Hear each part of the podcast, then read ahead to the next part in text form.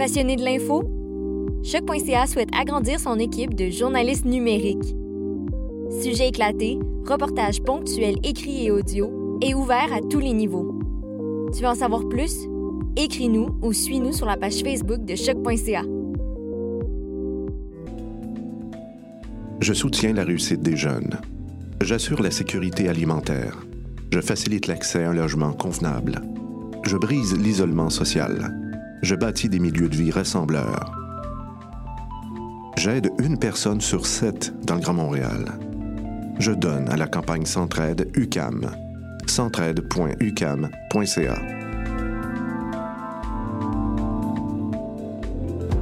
Vous écoutez une émission de choc.ca. Avertissement. L'histoire qui suit renferme des scènes choquantes de sévices sexuels, de torture et de maltraitance faites sur une adolescente.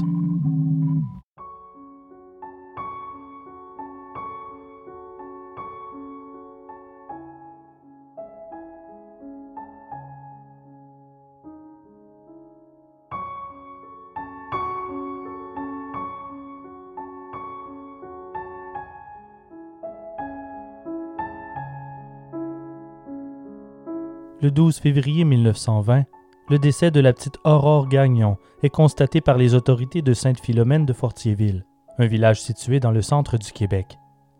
Les circonstances sont si suspectes et son état physique est si horrible que l'on ordonne une autopsie sur la dépouille tuméfiée de l'enfant de 10 ans.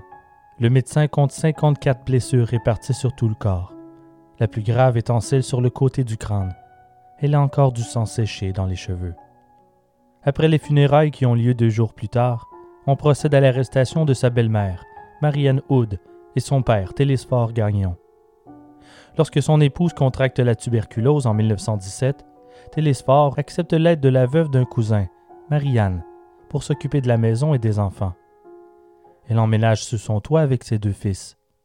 À peine une semaine après que le cœur de sa femme cesse de battre, Télésphore épouse Marianne discrètement. Durant six longs mois, la petite Aurore vit l'enfer aux mains de la marâtre. Celle-ci bat l'enfant régulièrement pour un rien. Elle lui fait boire de la lessive, la brûle avec un tisonnier chauffé à blanc. Aucune de ses blessures n'est mortelle, mais elles sont si nombreuses et comme elle ne reçoit pas les soins médicaux nécessaires, elle succombe à une septicémie, ou en d'autres mots, une infection généralisée causée par ses blessures. Cette histoire de maltraitance sur un enfant est un des drames les plus célèbres de l'histoire du Québec l'affaire d'Aurore l'enfant martyr. Ce cas fait couler beaucoup d'encre à travers les années. On considère ce cas comme un point tournant de la justice pour les enfants au Québec en ouvrant le dialogue sur les drames d'inceste et de violence intrafamiliale. Mais surtout, l'affaire est le point de départ d'un changement des mentalités. Car durant ces six longs mois de torture, plusieurs ont vu le piteux état d'Aurore. Et pourtant, personne n'a parlé. L'enseignante, le curé, les voisins, personne ne dénonce, car à leurs yeux, tout le monde a le droit à sa vie privée. Les châtiments corporels pour punir les enfants sont encore acceptés à cette époque, et les habitants ne veulent pas se mêler de ce qui ne les regarde pas. Mais les rumeurs font leur chemin et à un certain point, tout le monde savait, et personne n'a rien fait. Le silence est toujours le complice qui accompagne les cas d'abus d'enfants, et ces abuseurs sont passés maîtres dans l'art de la manipulation. Aucun mensonge n'est négligé lorsque vient le temps de se protéger et d'enterrer les secrets familiaux au plus profond de l'oubli. Le silence et l'indifférence sont des lames à double tranchant bien affilées, pendant au-dessus des têtes des moins héroïques. Je suis Simon Predge et vous écoutez Ars Morienzi.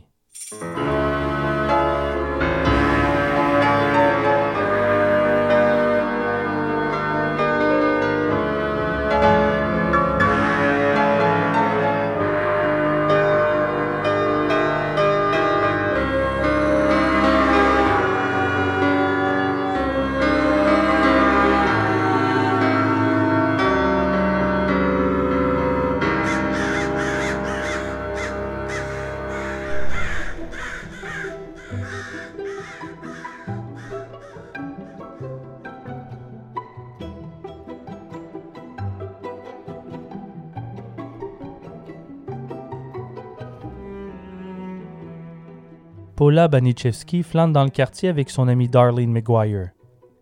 Elle a besoin d'air. Le salon à la maison est en quelque sorte devenu le lieu de réunion de tous les enfants du quartier.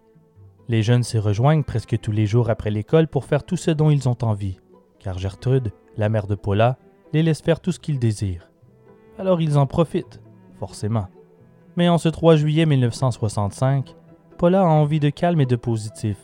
Son amie Darlene est la personne tout indiquée pour une atmosphère plus légère. Elle a grand cœur et d'ailleurs, un de ses défauts est de rapporter tous les animaux errants qu'elle trouve à la maison. Sa mère a d'ailleurs dû mettre à la porte de nombreux chiens et chats à travers les années, occasionnellement des oiseaux, et une fois elle a même rapporté un opossum. Ce jour-là, par contre, ce qu'elle trouve sur la rue, c'est deux jeunes filles. Lorsque Paula rejoint son amie, les présentations sont faites. Elles sont Sylvia et Jenny Likens. Sylvia, jolie comme tout, a 16 ans, tout comme Paula, tandis que Jenny est un peu plus jeune et timide. C'est qu'elle porte des orthèses aux jambes, sanglées par-dessus ses vêtements, héritage d'une poliomyélite dont elle ne s'est jamais complètement remise. Darlene les a trouvées en train d'errer en ville. Lorsqu'elles lui ont affirmé qu'elle n'avait nulle part où aller, elle a décidé de faire comme avec les animaux et les rapporter à la maison. Les quatre filles décident finalement d'aller chez Paula pour boire un soda et écouter des disques. Il s'installe dans sa chambre et elle commence à faire pression pour en savoir plus sur ces deux inconnus. Au bout d'un moment, les filles s'ouvrent et racontent leurs dernières heures.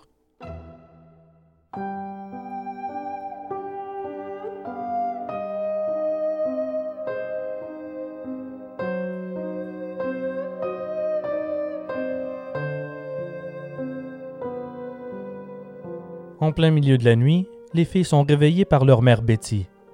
Elle a emballé quelques vêtements, leur brosse à dents, le strict nécessaire. Les filles n'osent pas poser de questions. La mère a le regard d'aimant. Elle semble surexcitée et nerveuse. Elle a un coquard à l'œil droit. Elle déclare qu'elle ne passera pas un jour de plus dans cette maison avec ce salaud. Son époux l'a frappée durant une querelle, et ce n'est pas la première fois. Le couple se déchire depuis toujours allant même jusqu'à se séparer avant de reprendre leur relation à plusieurs reprises. Les filles sont déconcertées. Sylvia se demande quand se terminera ce cauchemar. Il est environ 2h30 du matin lorsqu'ils arrivent à la station d'autobus. Ils ont laissé derrière Benny, le frère jumeau de Jenny. Alors que la réalité frappe Sylvia de plein fouet, elle se demande si elle sera en mesure de prendre la poudre d'escampette et de retourner auprès de son père. Il n'est pas pire que sa mère en réalité. Ils sont tous les deux de terribles parents. Ils ne sont pas violents avec les filles, mais le problème est qu'ils sont profondément égocentriques. Leur relation de couple problématique est le point central de leur vie depuis des années. Sylvia et Jenny ne sont en quelque sorte qu'une décoration dans la maison. Sylvia voudrait bien s'enfuir du joug de sa mère et de son plan de fuite sans qu'une tête, mais elle ne se sent pas capable d'abandonner sa jeune sœur derrière. Elle monte à bord de l'autobus, direction Indianapolis Tout le long du trajet, les sœurs se tiennent par la main, envisageant le pire. Elles posent pied à Indianapolis juste avant le lever du soleil et marchent vers le centre-ville alors que Betty tente de réconforter sans succès ses filles. Ils trouveront mieux, il y a de l'espoir. Elle est toutefois la seule à le croire. L'argent dans ses poches n'est pas à l'image de l'espoir promis. Elle a tout dépensé sur les billets d'autobus et là, leur aventure arrive à un cul-de-sac avant même d'avoir débuté. Puis Jenny commence à se plaindre que la faim la tenaille. Sylvia reste stoïque, mais elle a l'estomac tout aussi vide. Quelques minutes plus tard, les sœurs attendent leur mère à la sortie d'un supermarché. Elle est allée leur voler quelque chose à manger. Elles sont déjà rongées par l'angoisse lorsqu'une voiture de police se stationne devant le commerce. Betty est arrêtée et escortée, menotte au poignet, au poste de police. Ne sachant pas comment réagir, les sœurs se sont cachées jusqu'à ce que la voiture disparaisse à l'horizon. Elles passent le reste de la journée à marcher sans but, apeurées dans cette ville qu'ils ne connaissent pas, jusqu'à ce que Darlene les croise et leur adresse la parole. Paula est très touchée par l'histoire des deux sœurs et elle aime bien Sylvia. Elle sent qu'elle pourrait être amie, alors elle va voir sa mère Gertrude pour lui demander si elles peuvent héberger les sœurs pour quelques jours. Gertrude se lève pour aller à leur rencontre, le petit sourire narquois qu'elle affiche donne le frisson à Jenny. Vous êtes les bienvenus à rester ici pour la nuit, aucun problème. Ne vous en faites pas, je vais prendre bien soin de vous. Demain matin, nous tenterons de retrouver votre mère. Elle semble si chaleureuse et enthousiaste que Sylvia ne doute pas de ses bonnes intentions. De toute façon, elle et Jenny n'ont pas trop le choix. Elles n'ont nulle part où aller. Elle remercie leur hôte à profusion et elle répond Appelez-moi maman, tout le monde le fait. Le moindre jeune qui passe cette porte. Cette nuit-là, elle dorment dans le lit de Paula. Épuisée par la nuit précédente, elle ne se réveille qu'à l'approche de midi par des coups frappés à la porte. Gertrude répond, encore dans sa robe de nuit. C'est Lester Likens, le père des deux sœurs. Darlene est derrière lui. Elle l'a croisé sur la rue alors qu'il cherchait ses filles partout. Les autorités l'ont contacté suite à l'arrestation de sa femme pour l'informer de la situation. Betty allait être libérée avant la fin de la journée. La brève séparation et l'angoisse de la nuit ont été suffisantes pour les réconcilier. À travers la vitre de la prison locale, Lester et Betty ont renouvelé leur engagement, se promettant à nouveau amour et loyauté. Ils ont parlé de plans d'avenir, mais ces plans n'incluent qu'eux seuls, négligeant une fois de plus les enfants. Dans le cadre de la porte, Lester se met à expliquer la situation à Gertrude. Il a un ami qui travaille dans un carnaval ambulant. Betty et lui se sont fait offrir un emploi comme forain et il s'apprête à prendre la route vers le sud. Malheureusement, il n'y a pas de place pour les enfants au carnaval. C'est à ce moment que Sylvia et Jenny descendent au premier étage. Ils sautent dans les bras de leur père. Ils sont heureuses d'entendre que leurs parents ont fait la paix. Ils sont toutefois décontenancés en apprenant qu'ils s'apprêtent à les abandonner. Avec une voix mielleuse, Lester demande à Gertrude si elle accepterait de les garder avec elle pour l'été. Il lui offre 20 dollars par semaine pour leur hébergement. Les Banichevski sont pauvres et les revenus réguliers sont rares. Gertrude se dit que 20 dollars par semaine la fournira en cigarettes. Lester n'a pas besoin de la convaincre.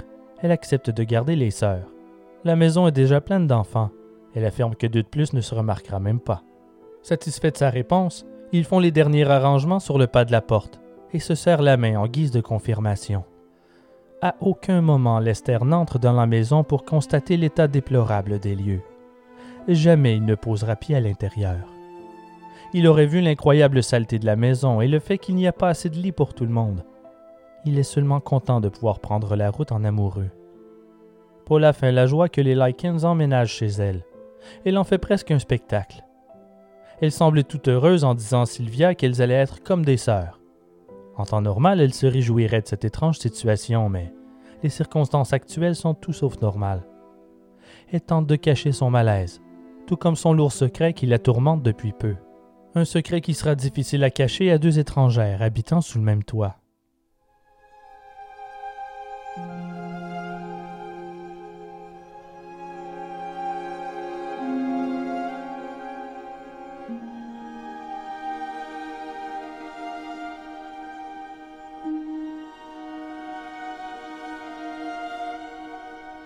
En fin septembre 1929, les États-Unis sont au bord du précipice économique.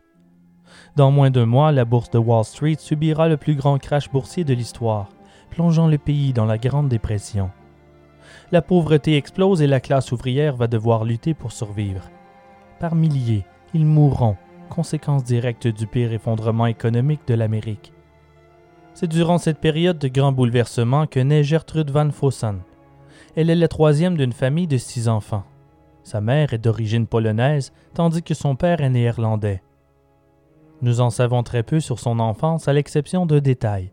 Elle est une fille à papa. Elle passe le plus clair de son temps à ses côtés. Ils s'adorent. Comme ils n'ont que peu d'argent, l'attention est la seule monnaie d'échange au sein de la famille. Pas étonnant que les enfants deviennent jaloux de l'amour que reçoit Gertrude de leur père. Même lorsqu'une nouvelle bouche à nourrir voit le jour, Gertrude reste sa préférée. Sa mère perçoit elle aussi la relation père-fille comme une menace. Elle tente par tous les moyens de les séparer et de les tenir loin l'un de l'autre lorsque l'opportunité se présente. Mais ce n'a que peu d'effet. Rapidement, ses inquiétudes se transforment en détachement et en haine pour sa propre fille. Quand papa n'est pas à la maison, Gertrude se fait petite et silencieuse pour ne pas énerver sa mère qui a tendance à crier plutôt que lui parler. Mais de manière générale, Papa est la seule personne qui accorde la moindre attention à Gertrude dans la maison. Elle est isolée et ignorée par ses frères et sœurs qui suivent inconsciemment l'atmosphère haineuse de leur mère. Elle les tourne tous contre leur sœur. Ce rejet ne fait qu'exacerber le problème. Comme son père est sa seule source d'affection, elle ne le lâche pas d'une semelle. Et devant ce désespoir évident, son père lui donne toujours plus d'attention qu'aux autres enfants. À l'école, Gertrude est intimidée et humiliée à tous les jours. par les autres étudiants autant que par ses frères et sœurs. Elle fait de plus en plus souvent l'école buissonnière pour éviter les railleries. Une des raisons est le total désintérêt de sa mère envers ses études. Indianapolis n'est pas à l'abri de la crise économique. Son père perd souvent les petits emplois qu'il réussit à dénicher et dès qu'il a quelques dollars en poche, il les boit. Maman blâme Gertrude pour tous les échecs de son père et les problèmes familiaux. La petite s'accroche à la seule chose qui lui donne un brin de bonheur. Tant que papa lui donne l'amour et l'affection qu'elle a besoin, elle garde espoir de jours meilleurs. Mais tout n'a qu'un temps. Un après-midi, elle rigole à table avec son père. Quand soudainement, le visage de celui-ci se crispe et il tombe en bas de sa chaise, en se cognant la tête sur le coin de la table dans son élan. Gertrude, en panique, se jette sur lui en hurlant. Du sang coule abondamment de sa blessure à la tête. Il se tortille comme s'il combattait une force invisible, et au bout de quelques secondes, il lâche un grognement inhumain, et tous ses muscles se relâchent. Gertrude crie à son père de se réveiller en le secouant. À ce moment, sa mère entre dans la cuisine et en voyant la scène, se met à hurler à son tour. Elle se jette sur lui en repoussant Gertrude. Elle le secoue et le gifle, mais rien à faire. Il est décédé. Gertrude tente de revenir auprès de son père, mais elle se fait bloquer le chemin par sa mère qui lui demande ce qu'elle a fait en criant. Gertrude en larmes trouve la force de se défendre en affirmant qu'il a tout simplement tombé. Elle repousse Gertrude et lui ordonne de sortir de la pièce. Celle-ci lui demande si elle devrait appeler un médecin. Mais sa mère lui rétorque qu'elle n'a pas l'argent pour le payer. Puis elle se tourne vers les autres enfants, attirés par le chahut pour les réconforter. Votre père est mort. En plus d'être irrationnellement blâmée pour la mort de son père, Gertrude réagit très mal au traumatisme. À partir de là, elle a des terreurs nocturnes et se réveille en hurlant presque chaque nuit. Sans la protection paternelle, la cruauté de sa mère s'intensifie. Elle se met à battre Gertrude parce qu'elle trouble le sommeil de ses frères et sœurs. Les trois années suivantes sont un réel enfer pour la gamine. Elle est traitée comme un animal à la maison, complètement ignorée par sa mère, ostracisée par ses proches. À l'école, ses frères et sœurs la décrivent comme une fille démoniaque, responsable de la mort de leur père. On l'accuse du moindre problème.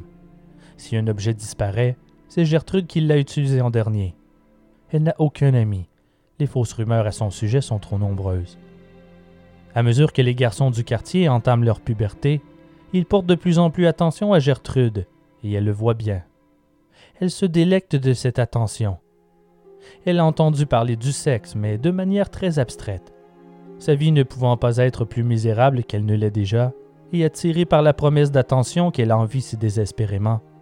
Cela explique les choix déplorables que Gertrude fait par la suite.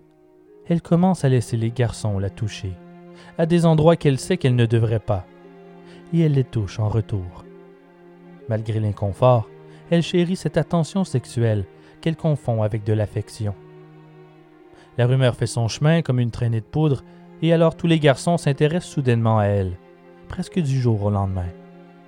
Sous les yeux absolument horrifiés de sa mère, elle commence à fréquenter plusieurs garçons dès l'âge de 15 ans.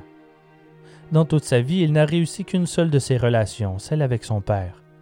Il n'est donc pas étonnant qu'il soit tiré par les garçons plus âgés. Des garçons parfois jusqu'à huit ans plus vieux qu'elle, chacun d'eux l'approchant à cause de sa sordide réputation qu'elle a développée en ville. Elle quitte finalement la maison familiale à l'âge de 16 ans, de la seule manière possible pour les femmes à l'époque, en se mariant. Elle quitte l'école, emballe ses quelques affaires et fuit l'ombre de sa mère, pour ne jamais revenir.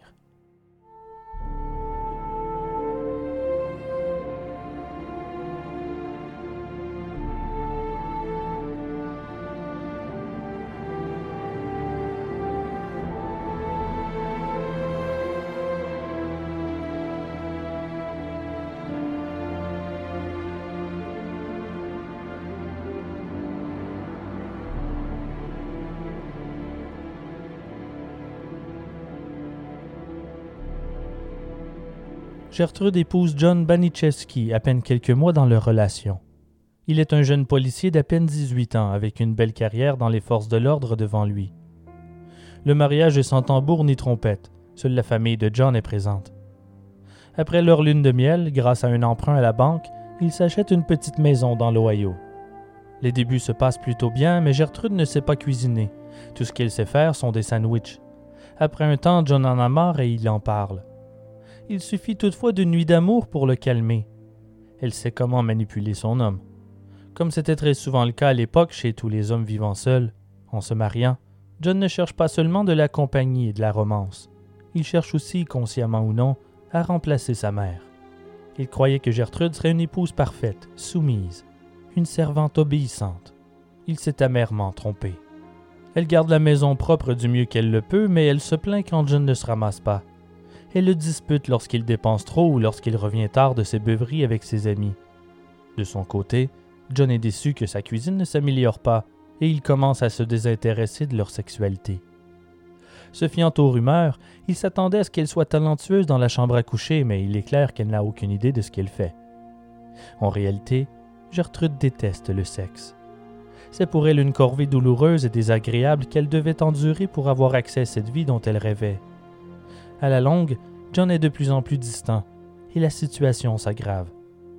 Durant leur relation sexuelle, elle est presque catatonique, tandis que John est de plus en plus agressif. Au cours de la première décennie du mariage, Gertrude donne naissance à quatre enfants. Dès qu'elle tombe enceinte pour la première fois, sa personnalité change du tout au tout. La maison est impeccable et elle apprend à cuisiner, enfin. Au départ, John s'en réjouit, mais dès la naissance, l'épouse parfaite s'évapore. Elle n'a d'attention que pour les enfants. John n'est plus le centre de son univers et la frustration de celui-ci s'accumule.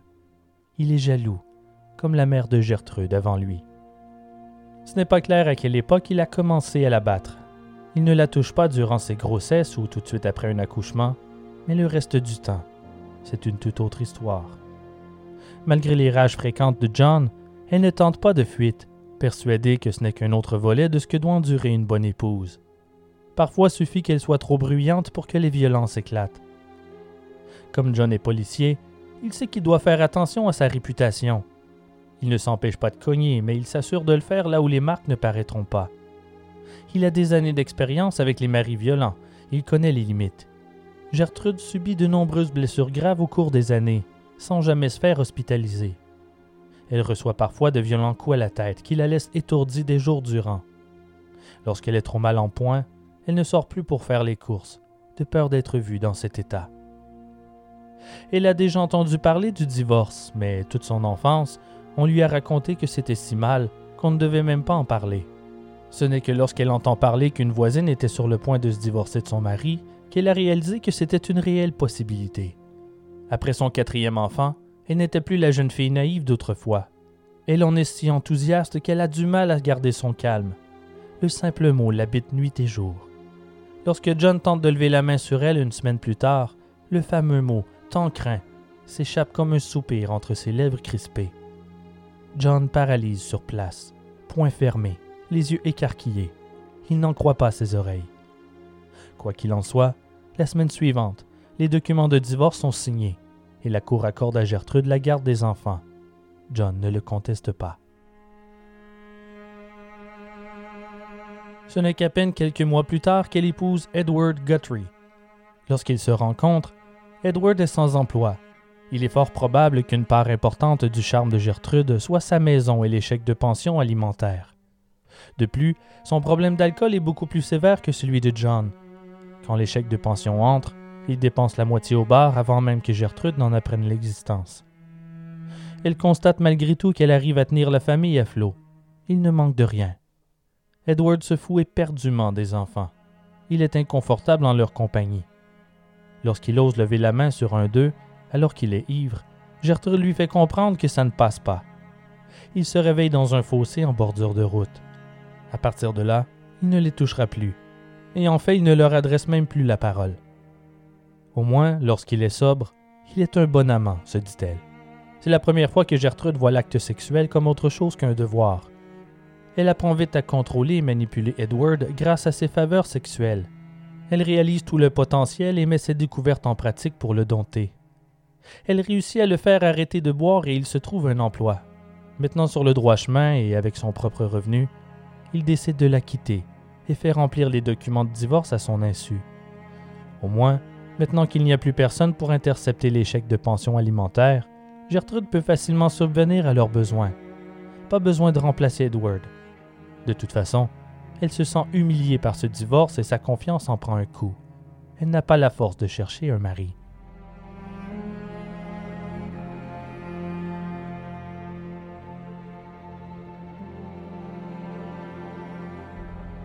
Mais un jour, elle tombe par accident sur John, le père de ses enfants.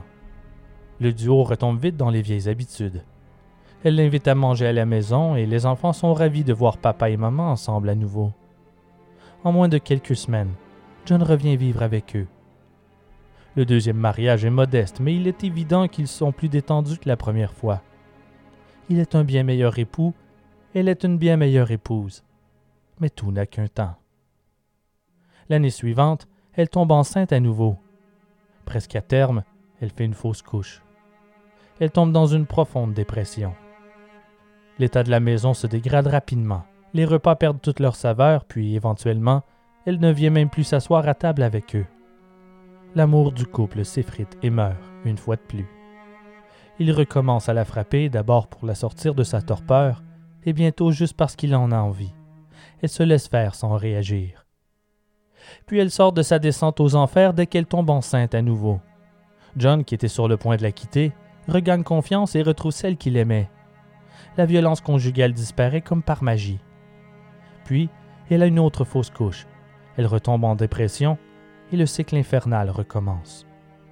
Durant les sept ans de leur deuxième mariage, ils feront le tour de cette roue à plusieurs reprises. Deux de ces grossesses seront menées à terme. Épuisé par ses montagnes russes émotionnelles, c'est au tour de John cette fois de demander le divorce. Une fois de plus, Gertrude obtient la garde des six enfants. À nouveau seule et sans revenus sinon que ses pensions alimentaires, elle n'arrive plus à payer l'hypothèque de la maison. Sur le point d'être expulsée, elle s'accroche à un dénommé Dennis Wright. Il est déjà marié lorsqu'elle le rencontre. Elle use de ses charmes et de ses techniques dans la chambre à coucher pour le convaincre de laisser sa femme, et ça fonctionne. Dennis est toutefois lui aussi une personne instable. Il a une attitude autodestructive et il boit encore plus que Edward. Le pouvoir sexuel de Gertrude fonctionne. Elle le contrôle. Le lendemain du départ de son ex-femme, elle emménage chez Dennis avec toute sa marmaille. En quelques semaines à peine, Gertrude se laisse aller à nouveau elle refuse de nettoyer la maison qui s'encrasse à une vitesse folle. Elle jette ses déchets par terre. Une croûte se forme sur le plancher, les murs et les surfaces. À plusieurs reprises, ses plus jeunes enfants s'étouffent presque sur des morceaux de saleté jonchant le sol. Denis est horrifié par la créature crasseuse qui l'a accueilli sous son toit. Il commence à paniquer. Il ne voulait pas d'enfants a priori, mais il avait accueilli ceux de Gertrude à bras ouverts. Sauf que là, ça ne va pas du tout. Il manque d'air. Il se sent prisonnier d'une vie de misère. Il prépare son plan pour prendre la fuite. Comme le hasard fait parfois bien les choses, la semaine suivante, il entre chez lui et découvre une maison impeccable. Toute la saleté a été nettoyée et il flotte dans l'air un parfum d'eau de javel. Il n'en revient pas. Il a l'impression d'enfin retrouver sa maison. À la cuisine, Gertrude l'attend avec un délicieux repas en sifflotant. La scène est déconcertante. Après le souper, elle envoie les enfants jouer dehors et emmène Denis au lit pour se faire pardonner. Elle s'excuse pour son attitude des dernières semaines. Elle va se reprendre en main. Il a presque du mal à la reconnaître tant elle resplendit. Après l'acte, Denis retombe sur le dos, en sueur, en tentant de reprendre son souffle. Gertrude passe à l'attaque. Elle lui parle de mariage. Il répond qu'il ne peut pas, que son divorce n'est pas encore finalisé, elle fait pression et Denis lui demande pourquoi est-elle si pressée de l'épouser. Elle lui déclare alors qu'elle est enceinte. Il explose de colère. Il crie qu'il ne veut pas d'enfant, qu'il n'est pas prêt. Il n'est pas question qu'il ait cet enfant. Dans le chaos de la dispute, il s'énerve et perd patience. Il se met à la frapper dans le ventre, à répétition. Gertrude hurle et pleure en le suppliant d'arrêter, mais il a perdu la carte. Il constate qu'il y a du sang sur ses poings et dans les couvertures mais ce n'est pas assez. Il veut s'assurer que cet enfant ne verra jamais la lumière du jour, et il atteint son but. Elle perd le bébé le lendemain matin.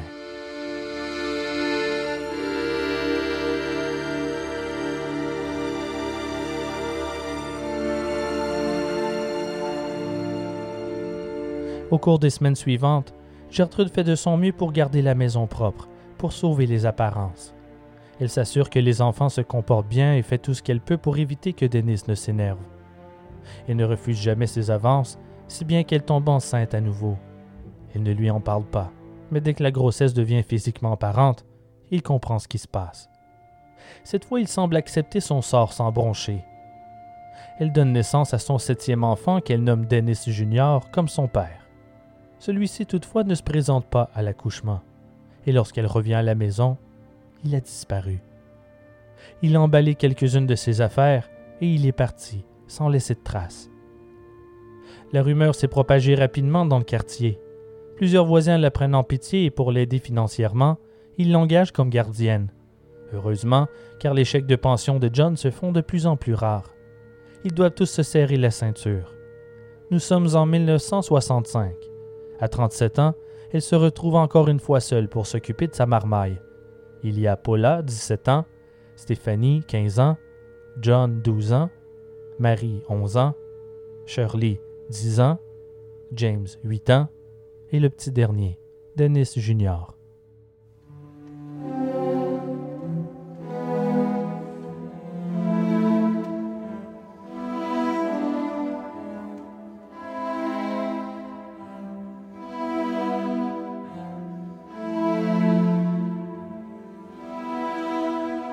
Sa fille aînée, Paula, a été quelque peu forcée d'assurer le rôle d'amie et de confidente avec sa mère depuis un bon moment déjà. Elle partage avec sa fille le moindre de ses déboires amoureux dans les détails. Paula grandit avec une vision tordue du monde et des relations hommes-femmes, celle de sa mère. Elle reçoit tout l'amour et l'affection qu'elle aurait besoin, mais, après la séparation avec Denis, Gertrude se referme sur elle-même et elle n'accorde plus autant d'attention aux enfants, ou à quoi que ce soit enfin. Alors Paula, à l'adolescence, a commencé à chercher ailleurs qu'à la maison pour trouver l'affection disparue. Elle se lie d'amitié d'abord avec tous les enfants du quartier. Maintenant que sa mère avait complètement perdu toute notion de réalité, Paula devenait la chef de la maison en quelque sorte, et elle en profite. La demeure devient le lieu de rencontre de tous les jeunes du coin. Après l'école, il devient routine de bifurquer vers chez Paula de façon régulière. Là, ils ont le droit de fumer, écouter des disques, et faire tout ce qui leur chante sans se soucier de la supervision parentale. Les rares fois où Gertrude se mêle au groupe, elle joue la mère cool qu'a dépeint sa fille Paula. Elle ne sait pas comment une adulte doit agir autour d'adolescents, alors elle agit comme si elle était l'une d'entre eux. Paula commence à fréquenter aussi des garçons plus âgés. Un de ceux-ci se fait prendre la main sous le chandail dans la chambre de Paula par Gertrude. Aussitôt, elle explose de rage et expulse le garçon. Sa solution elle retire toutes les portes de la maison. Ainsi personne ne pourra plus se cacher sous son toit pour se laisser aller dans le stupre. Paula ne pouvait pas supporter les sermons de sa mère à chaque fois qu'elle la voyait seule avec un garçon. Ces sermons sont toujours les mêmes. Tu vas ruiner ta vie à te donner au premier venu à l'extérieur des vœux de mariage. C'est à cette période que Gertrude commence à emmener les enfants à l'église tous les dimanches, en plus de longs discours occasionnels sur le péché du sexe et de l'enfer qu'elle fait à la maison. Paula déménage donc sa vie amoureuse à l'extérieur du nid familial. Elle sait que le seul moyen de quitter la maison pour de bon est de se marier. Mais tout comme sa mère, ses goûts sont discutables et sa patience presque inexistante. Au lieu de se lier à un garçon de son âge et s'établir pas à pas, elle préfère tenter de séduire les hommes plus âgés au bar. Elle se met à fréquenter un homme de 30 ans, son aîné. Il l'emmène dans une chambre d'hôtel et ils couchent ensemble régulièrement pendant tout un mois, jusqu'au jour où Paula soulève la question du mariage. À ce moment, sa fréquentation sort de sa poche une bague qu'il glisse sur son doigt. Il est un homme marié. Prévisible. Ce n'est qu'un mois ou deux plus tard que Paula commence à ressentir des malaises. Gertrude est encore la seule adulte en mesure de l'aider, alors elle lui en parle. Ensemble, ils vont voir un médecin et celui-ci confirme leurs doutes. Paula est enceinte. Pour Gertrude, c'est la goutte de trop, déjà à un cheveu du point de rupture, voir sa fille reproduire les mêmes erreurs qu'elle et la poussée qui manquait pour son plongeon complet dans la démence. Grâce à l'aide de ses enfants, la maison conservait un semblant de propreté, et ceux-ci s'assuraient que leur mère mange pour éviter qu'elle meure, tant elle est de plus en plus catatonique. Mais après cette terrible nouvelle de grossesse non désirée, elle refuse toute nourriture et n'entretient plus la maison. Si elle attrape un des enfants en train de passer le balai ou frotter quoi que ce soit, elle se met en colère et les pourchasse à travers la demeure. Si auparavant elle supportait toutes les bêtises de cette horde d'enfants qui remplissait chaque jour son salon, maintenant elle les encourageait, allant même jusqu'à lancer elle-même des rumeurs sur les enfants du quartier. Elle devient vicieuse et maniaque. Elle ne mange presque plus, son visage se creuse et ses yeux semblent reculer dans son crâne. Avec ses cheveux hirsutes, son apparence devient de plus en plus cauchemardesque, au même rythme que la croûte de saleté qui se forme sur toutes les surfaces de la maison. C'est dans cet environnement malsain et poisseux que débarquent les sœurs Likens en juillet 1965. Paula a peur qu'elle découvre son terrible secret, sa grossesse. Si la nouvelle se répand, la réputation de la famille en prendra un coup, et Gertrude refuse que ses enfants vivent la même chose qu'elle.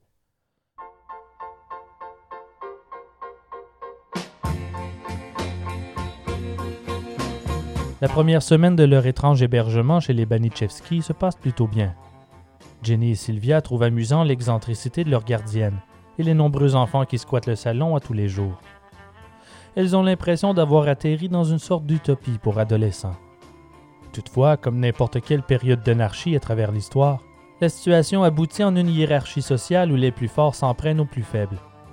Les enfants Banichevski se trouvent au sommet de la chaîne alimentaire, considérant qu'ils sont chez eux. Paula est celle qui domine, et ses amis proches se retrouvent tous en position de force. Gertrude ne se mêle de leur dispute uniquement si elle sent que la situation dégénère. Elle refuse aussi que les enfants s'adonnent à des actes illégaux comme voler. Cela pourrait attirer l'attention sur sa personne. Elle tient son intimité et désire conserver sa situation précaire sous couverture. Elle est une femme fière et ne veut pas mettre de l'huile sur le feu des mauvaises langues. Les Likens entrent à l'école du dimanche à l'église, comme les enfants Banichevski. Les autres enfants les aiment bien. Comme Paula se porte garante des deux nouvelles, elles sont rapidement acceptées au sein du groupe. Normalement, après les cours, tous les enfants se dirigent chez les Banichevski. Mais le deuxième dimanche, à leur retour, elles sont surprises de constater qu'il n'y a personne. La maison est silencieuse. L'ambiance est très étrange. Elles se dirigent vers la chambre qu'elles partagent avec Paula et Stéphanie. Aussitôt que Sylvia entre, Gertrude et Paula la prennent par les bras et la jettent dans la pile de linge sale lui servant de lit depuis son arrivée. J'ai pris soin de vous, sale petite garce, pour rien du tout. Reste couché Ne bouge pas de là Elle grimpe sur la gamine, baisse sa jupe et ses sous-vêtements pendant que ricane Paula. Puis à l'aide d'une grande cuillère de bois de la cuisine, elle commence à la frapper sur ses fesses dénudées, à répétition, de toutes ses forces. Jenny est paralysée de terreur par les cris de douleur de sa sœur. Avant qu'elle n'ait le temps de sortir de sa torpeur, Paula l'empoigne et la pousse sur le lit de camp à côté de Sylvia. Paula lutte pour lui enlever la robe et les sous-vêtements qui se coincent dans ses orthèses. Gertrude se relève et c'est au tour de Jenny de subir sa colère. Les coups pleuvent sur les fesses et les cuisses déjà douloureuses de la jeune fille, incapable de retenir ses larmes. Le rat, le menteur, le bon à rien qu'est votre père m'avait promis qu'il me paierait pour m'occuper de vous. Ça fait plus d'une semaine et je n'ai toujours pas vu la couleur de cet argent. Je vous ai nourri, lavé, mis un toit sur vos têtes de linotte. Je vous inculque les bonnes valeurs et ce bâtard ne me paie pas son dû. 20 dollars par semaine, voilà l'entente. Une bouchée de pain en échange de votre sécurité. Eh bien, ça n'arrivera pas tant que je ne serai pas payé. Tant et aussi longtemps que je ne reçois pas l'argent, vous serez battu. Et elle se remet à frapper de plus belle. Plus les sœurs crient, plus Gertrude s'excite. Puis en prenant son élan, elle fracasse le miroir derrière elle avec la cuillère. Elle s'arrête puis reprend son souffle en constatant avec satisfaction les marques rouges sur la peau de Sylvia. Gertrude se penche assez près de son visage pour qu'elle sente son haleine de cigarette. Si ton père ne m'a pas payé demain, tu y goûteras à nouveau. Si je n'ai rien reçu d'ici une semaine, je vous prostitue pour un dollar de l'heure jusqu'à ce que je me sois remboursé. T'as compris, pute? Sylvia répond que oui dans un gémissement à peine perceptible. Gertrude et Paula sortent de la chambre en poussant les garçons rassemblés devant la porte pour voir une fille dénudée pour la première fois. L'humiliation frappe les sœurs presque autant que les coups. Le chèque de 20 dollars du père Likens arrive le jour même, quelques heures plus tard, accidentellement retardé par le service postal.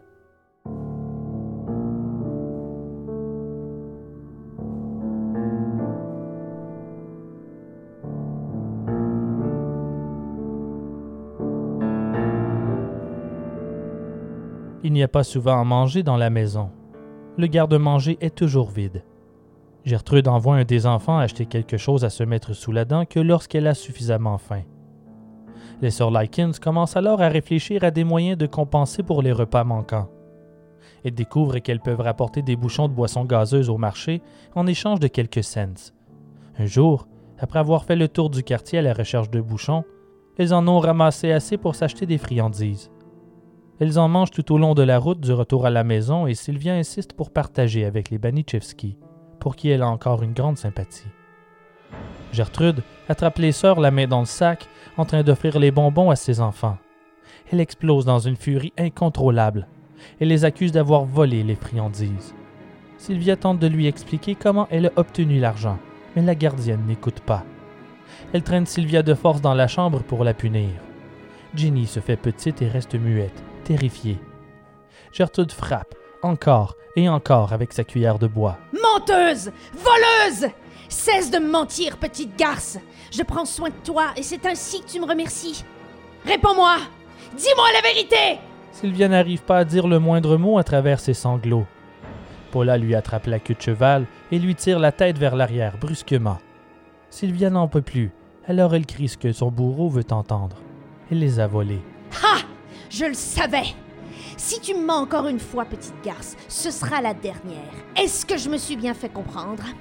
Sylvia murmure que oui et Gertrude quitte la pièce, suivie par Paula qui lâche un ricanement moqueur. Jenny s'élance aussitôt sur sa sœur pour la réconforter. Je voulais simplement faire plaisir aux autres, dit-elle.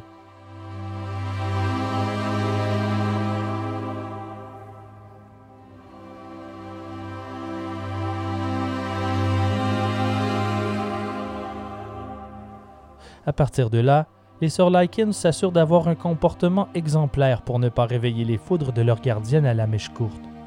À l'école du dimanche, elles se retirent peu à peu. Elles deviennent quasiment muettes et fixent le sol la grande majorité du temps, de peur que leur regard soit mal interprété. Les enfants s'en désintéressent car elles ne sont plus aussi amusantes qu'avant.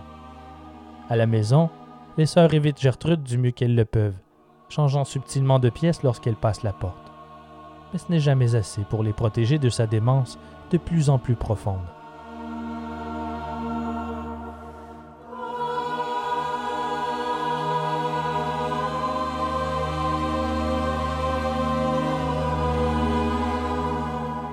Un soir, l'église organise une tombola.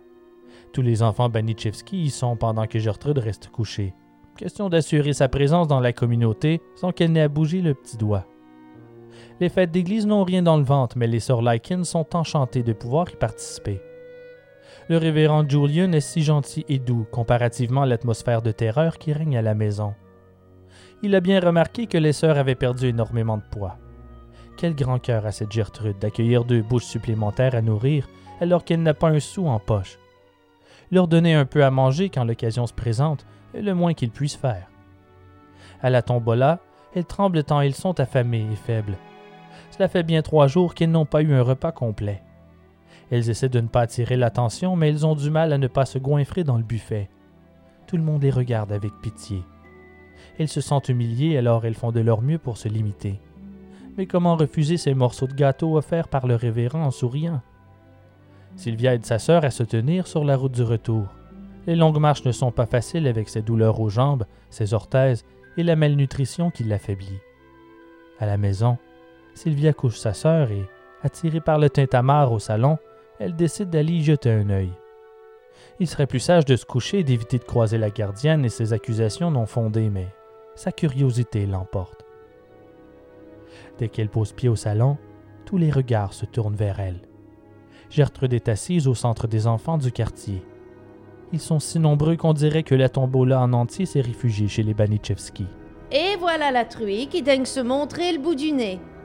On m'a raconté à quel point tu nous as fait honte à la petite fête. Quelques jeunes se mettent à imiter le cri du cochon. Sylvia répond qu'elle ne comprend pas ce qu'elle veut dire. Gertrude, Paula et Stéphanie la fusillent du regard comme des prédateurs. Pourquoi es-tu aussi dégoûtante? Croyais-tu que personne n'allait remarquer que tu t'empiffres comme une truie? À quoi tu pensais à te goinfrer dans le buffet comme un sale porc? Maintenant tout le voisinage parle dans notre dos. Ils diront que la vieille Gertrude ne vous nourrit pas assez, que je vous prive de mangeaille. Ils diront tous que je ne sais pas prendre soin de vous. Pourquoi attires-tu la honte sur notre famille? Sylvia, tête baissée, se met à pleurer. Elle s'excuse et déclare qu'elle n'a pas eu l'impression d'avoir trop mangé. Gertrude se lève d'un bond. Es-tu en train de traiter mes enfants de menteurs? Sale truie Comment peux-tu penser un seul instant que je vais croire la parole d'une abjecte pécheresse comme toi avant celle de mes enfants? T'es qu'une sale menteuse, une sauvage T'as été élevée avec les chiens ou quoi? Sylvia s'excuse. Elle ne contient plus ses larmes qui coulent en torrent. Les gamins rigolent. Pauvre petite, t'as faim, c'est ça?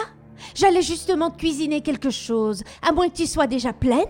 Elle empoigne Sylvia par les cheveux et la traîne de force à la cuisine. Elle l'assoit à table, sort un pain et la jarre de saucisse hot dog. Elle prend un couteau sale dans l'évier, ouvre le pain en deux et y glisse une saucisse froide. Le tout sans jamais détourner les yeux de la gamine apeurée. Je ne voudrais pas que les voisins croient que je ne te nourris pas assez. Tu as faim? Alors tu vas manger. Oh, attends, je ne peux pas te donner cette merde sans assaisonnement, bien sûr. Ce n'est pas assez chic et distingué pour la reine de la maison. On va régler ça. Elle sort la moutarde et le ketchup du frigo et vide presque l'entièreté de leur contenu sur le hot dog dégoulinant. Elle s'approche de Sylvia et lui tend la chose. La gamine refuse en bégayant, mais Gertrude en profite pour l'enfoncer dans sa bouche sans avertissement. Elle enfouit le hot dog jusque dans le fond de sa gorge, et Sylvia a la nausée. Elle s'étouffe sur la moutarde, et Gertrude qui continue à crier ses accusations. Pourquoi fais-tu cela, hein? Pourquoi tu gâches ton petit corps? Aucun homme ne te voudra si tu es grosse. Tu termineras toute seule dans une maison pleine d'enfants ingrats qui te feront honte à la moindre occasion. Tu seras laide et tout le monde rira de toi sur la rue. C'est ce que tu veux Sylvia n'a pas la chance de répondre. Elle lutte pour mâcher le hot dog qu'on lui gave. Ses larmes se mélangent au ketchup sous ses yeux en détresse. La moutarde lui brûle la gorge. La gamine n'a que la moitié de la chose d'avaler quand Gertrude lui insère ses doigts dégoûtants dans la bouche pour forcer le reste.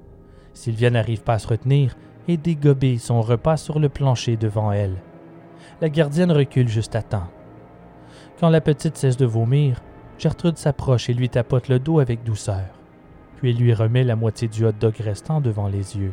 Allez, allez Tu as presque terminé Sylvia ferme les yeux et lutte pour mâcher ce qui reste du hot dog froid sans avoir la nausée.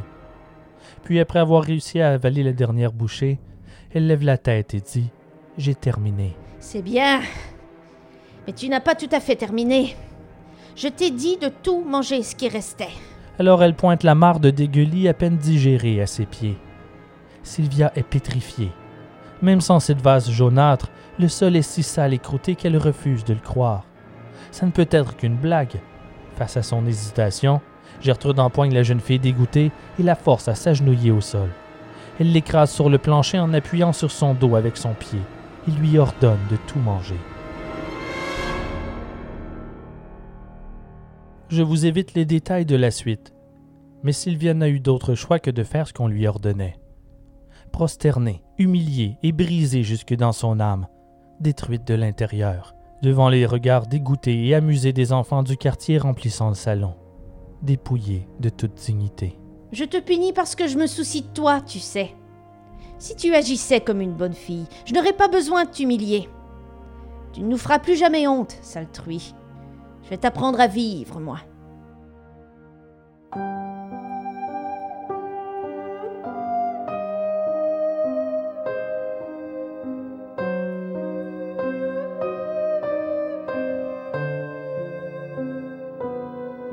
La semaine suivante, les parents Lycan souhaitent rendre visite à leur fille. Comme il n'est pas question qu'il voit l'état lamentable de la maison et son insalubrité avancée, Gertrude organise une rencontre au parc Garfield, à quelques minutes d'autobus de là. Lorsqu'ils arrivent, les parents sont déjà sur place. Betty est sous le choc de voir à quel point les filles ont maigri, mais Gertrude a tout prévu. Elle raconte que les sœurs ont débuté une diète en solidarité à Paula qui a pris beaucoup de poids. Tout l'après-midi, Gertrude a réponse à toutes leurs questions. Elle se dépeint comme une sainte tout en menaçant Sylvia et Jenny du regard, des yeux qui semblent les mettre au défi de la contredire. Les sœurs n'arrivent pas à parler, réduites au silence par la peur. la manipulation de Gertrude fonctionne à merveille. Les Likens se réjouissent d'entendre à quel point ses enfants se comportent bien, vont à l'église et prennent soin de leurs nouveaux frères et sœurs. À un moment, Sylvia n'arrive plus à contenir sa détresse et des larmes débordent sur ses joues malgré ses efforts colossaux pour garder le contrôle de ses émotions. Betty le remarque et lui demande ce qu'elle a. Sylvia se crispe. Elle avait réussi à garder les apparences jusque-là, mais son visage était sur le point de la dénoncer. Aucun mot ne sort de sa bouche. Gertrude se penche alors à l'oreille de Betty et explique que Sylvia se sent timide depuis que ses nouvelles courbes de femmes en formation attiraient l'attention des garçons. Et ça fonctionne. Betty est satisfaite de cette explication. Sylvia est terrifiée par le regard hostile de la gardienne et ne dira plus un mot de toute la visite. À la fin de l'après-midi, tous se disent au revoir et Lester tend une enveloppe d'argent à Gertrude pour couvrir le mois à venir. Ils repartent ensuite pour poursuivre la tournée avec le carnaval qui s'avère payant. Ils s'aiment à nouveau et n'ont que peu d'espace pour leurs enfants, comme toujours. Sur le chemin du retour à bord de l'autobus, Gertrude console Sylvia en lui jouant dans les cheveux. Je suis fière de toi. Tu as bien fait ça aujourd'hui.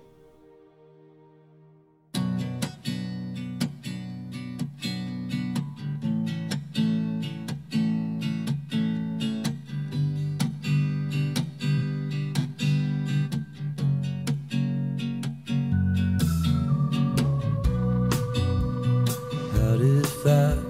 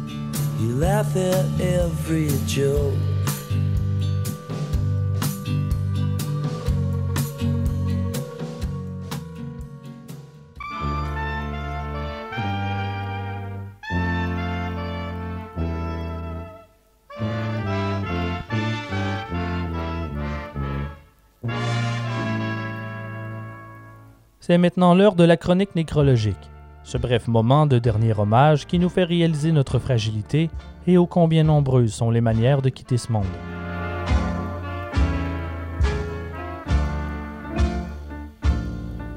Le 31 juillet 2009, Michael Gregory et son ami Thomas James font un vol à main armée dans une boutique. Ils ont pris la fuite après avoir vidé la caisse enregistreuse et pris les portefeuilles et bijoux des clients et employés présents. Peu de temps après le crime, Michael a du mal à respirer et décède mystérieusement. Pour cacher son identité durant le vol, il s'était peint le visage avec une bombe de peinture en aérosol. Il a fait une sorte de réaction allergique à la peinture qui bouchait ses pores de peau. Il avait 23 ans. C'est bien beau la débrouillardise, mais à défaut de savoir ce qu'on fait, vaut mieux lire les étiquettes sur les produits avant de les utiliser.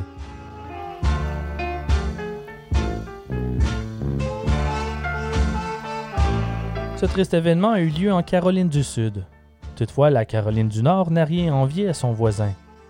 En avril 1988, une bande de parachutistes d'expérience saute d'un avion à 3200 mètres d'altitude. Ivan Lester McGuire a la tâche de les filmer en pleine chute libre avec sa caméra frontale. Ce n'est que lorsqu'il essaie d'ouvrir son parachute qu'il réalise que dans l'excitation, il a oublié d'en mettre un. Ivan ne survit pas à la chute. Il avait 35 ans. Et je tiens à dire que je ne le juge pas un seul instant. C'est tellement mon genre d'oubli.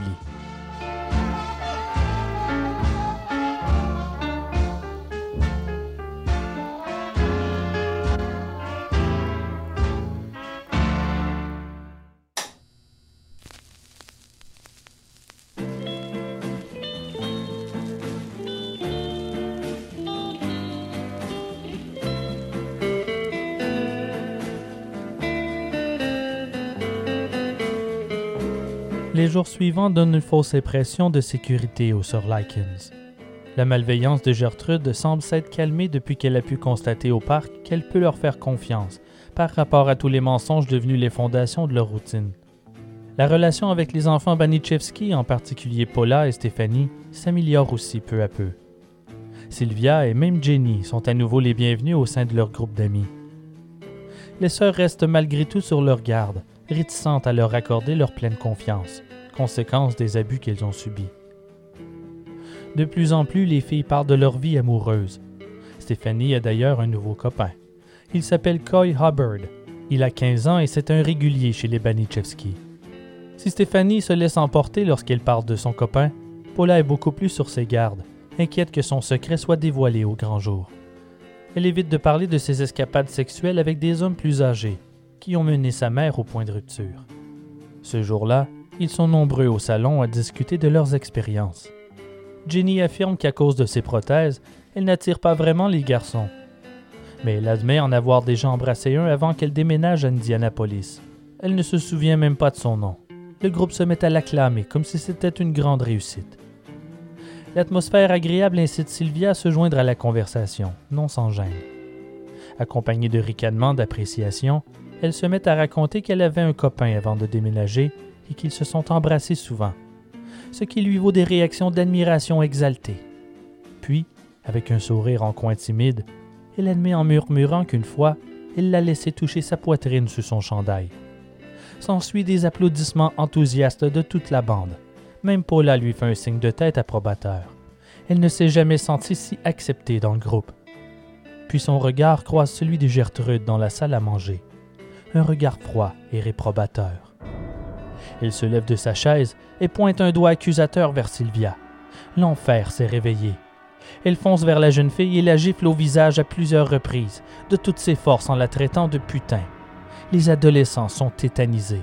Quand je pense que j'ai accueilli une ordure comme toi dans ma maison, il n'y a rien dans ce monde de plus détestable qu'une putain dans ton genre. C'est ce que dit la Bible.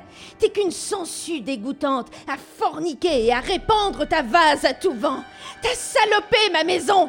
Ta vie est ruinée. Tout le monde sait que t'es une putain maintenant. Une sale petite putain. Combien d'hommes t'ont passé sur le corps Hein? Combien? En panique, Sylvia oublie les leçons apprises au sein des Banichevski. Se taire et prendre les abus sans broncher vaut beaucoup mieux que de rouspéter. Instinctivement, elle rétorque qu'elle n'a jamais couché avec personne. Grave erreur. Sans qu'elle n'ait le temps de le voir venir, Gertrude la pousse de toute sa fureur et elle tombe à la renverse. Dans sa chute, sa tête se cogne violemment contre le mur, formant un grand trou dans le plâtre. Tout le monde sait. T'es une putain. Une sale putain. Pourquoi tu ne m'as pas écouté? J'essayais de t'aider. Maintenant tu seras une putain pour le reste de tes jours. Rapprochez-vous les enfants et regardez-la. Voyez à quoi ressemble une sale petite pute. Les enfants se regardent nerveusement. Certains se mettent à rigoler timidement. Malgré l'angoisse, ils savent qu'ils ne courent aucun risque. Aussi bien profiter de cette montagne russe, se disent-ils. Gertrude s'échauffe. Sylvia, encore étourdie, tente de se relever sur ses coudes. Sans crier gare, la gardienne déchaînée donne un grand coup de pied sur son entrejambe. Sylvia lâche un hurlement à réveiller les morts qui enterrent à peine les glapissements de son bourreau. Tout le monde sait maintenant, petite putain dégueulasse. Tu seras pointé du doigt par tous les gens du quartier. Elle frappe une seconde fente les jambes de la gamine avec son talon. Sylvia crie, en larmes, et demande pitié. Mais la mégère continue d'hurler son humiliation. Elle prend goût à la douleur de l'enfant et piétine à nouveau son entrejambe. T'as pris l'argent d'un homme pour te bourrer de sucreries, puis il t'a bourré ensuite. Ils ont fait ressortir ton vrai visage, celui d'une druie qui s'agenouille pour du fric. Tu vas tomber enceinte et un autre ver aussi dégoûtant que toi va grandir dans ton ventre. Et cette créature immonde que tu expulseras de tes entrailles gâchera ce qu'il reste de ta minable vie de putain.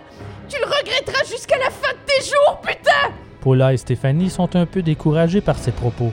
Est-ce ainsi que leur propre mère les voit? Puis Gertrude cesse de crier et recommence à frapper Sylvia à coups de talon. La gamine tente tant bien que mal de serrer les jambes pour se protéger. Il est trop tard pour ça. Si tu voulais te fermer les jambes, il fallait y penser avant. Les garçons, venez ici et tenez-lui les jambes. Vous le savez très bien qu'elle aime les écarter pour n'importe qui, de toute manière. Les garçons se lèvent volontiers. Leur amusement se transforme en quelque chose de sombre, alors qu'ils attrapent Sylvia par les chevilles et tirent les jambes vers eux sous des hurlements assourdissants. La gardienne poursuit son sermon, accentuant chaque phrase par un coup de talon dans l'aine. Mais elle se fatigue et frappe accidentellement un des garçons sur les jointures. Celui-ci lâche aussitôt la jambe de Sylvia qui rebondit au visage de l'autre garçon à sa droite, le projetant au sol. Les autres reculent de peur d'être frappés à leur tour. Gertrude reprend son souffle quelques secondes.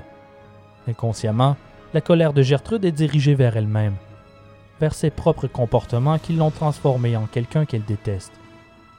Et voilà que sa propre fille suivait ses traces et se faisait engrosser par des hommes mariés. Toute sa grogne et sa propre humiliation explosent en rage incontrôlable sur l'innocente Sylvia. Le Seigneur déteste les putains, alors je les déteste aussi. Et vous tous, chers enfants de Dieu, devriez la haïr tout autant. Elle a le mal en elle. Elle est visqueuse et dégoûtante. Elle a ruiné sa vie par le péché. Si vous êtes de bons enfants, vous la haïrez aussi et la traiterez comme elle le mérite. Comme une sale putain, vous m'entendez? Les rires ont cessé, le disque est arrivé à sa fin. Mais personne ne se lève pour le changer. L'aiguille du tourne-disque fait un grincement répétitif. Sylvia profite de l'accalmie pour se relever. Elle a du mal, elle tremble et gémit. Une fois debout, elle traîne les pieds jusqu'à sa chaise et la redresse. Lorsqu'elle vient pour s'asseoir, Gertrude s'élance et la retire au dernier instant. Sylvia tombe à nouveau à la renverse. Gertrude se penche vers elle, piquant le nez de l'adolescente par son haleine de cendrier, et lui dit presque en susurrant qu'une putain ne mérite pas de s'asseoir. Dorénavant, elle devra rester debout, en tout temps. Les chaises lui sont désormais interdites.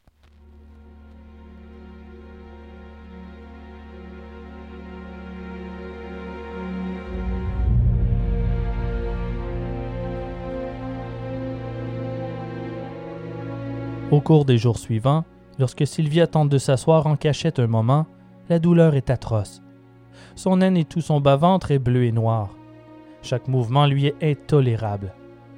Même la pile de linge lui servant de matelas depuis son arrivée est dispersée sur le plancher à grands coups de pied par Gertrude à chaque soir lorsqu'elle va dormir. Si elle se fait prendre assise, sa gardienne la frappe.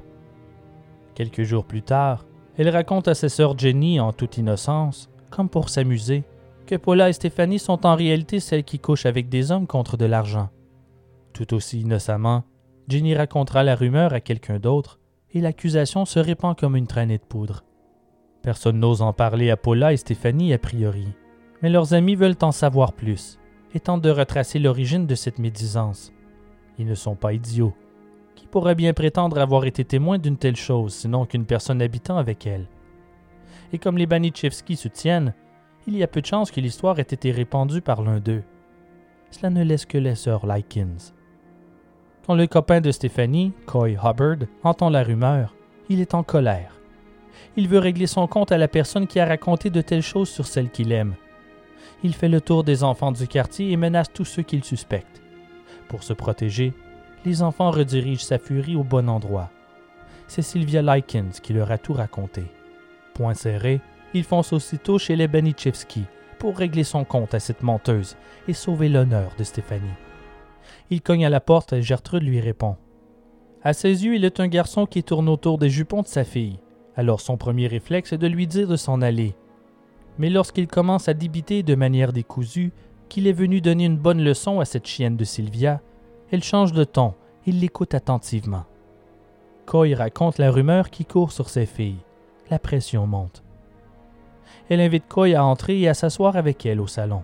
Ils sont seuls. Elle lui offre un soda. Puis au bout d'un moment, Sylvia entre dans la pièce. Coy se lève d'un bond et fonce vers elle.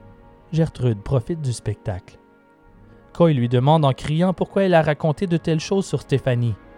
Sylvia est paralysée et muette. Stéphanie entre à son tour et demande de quoi il s'agit. Qu'est-ce qu'elle a raconté à son sujet? Sylvia bégaye et déclare qu'elle n'a rien dit pendant que Coy explique les ragots à sa copine. La colère la saisit à son tour et elle réplique que tout le monde sait déjà dans le quartier que c'est Sylvia la putain. Tout le monde sait. Rien ne l'arrêtera désormais. La rumeur va continuer de se répandre à travers toute la ville. Ils croiront tous que Stéphanie est une putain. Tu ne vas quand même pas laisser ça passer, non? Quel genre d'homme t'es? T'as pas déjà dit que tu connaissais le judo? Et si tu nous montrais? À ces mots, Coy ne se contient plus et envoie un violent coup de poing au visage de Sylvia, qui s'effondre au sol. Il l'attrape par la blouse et la relève.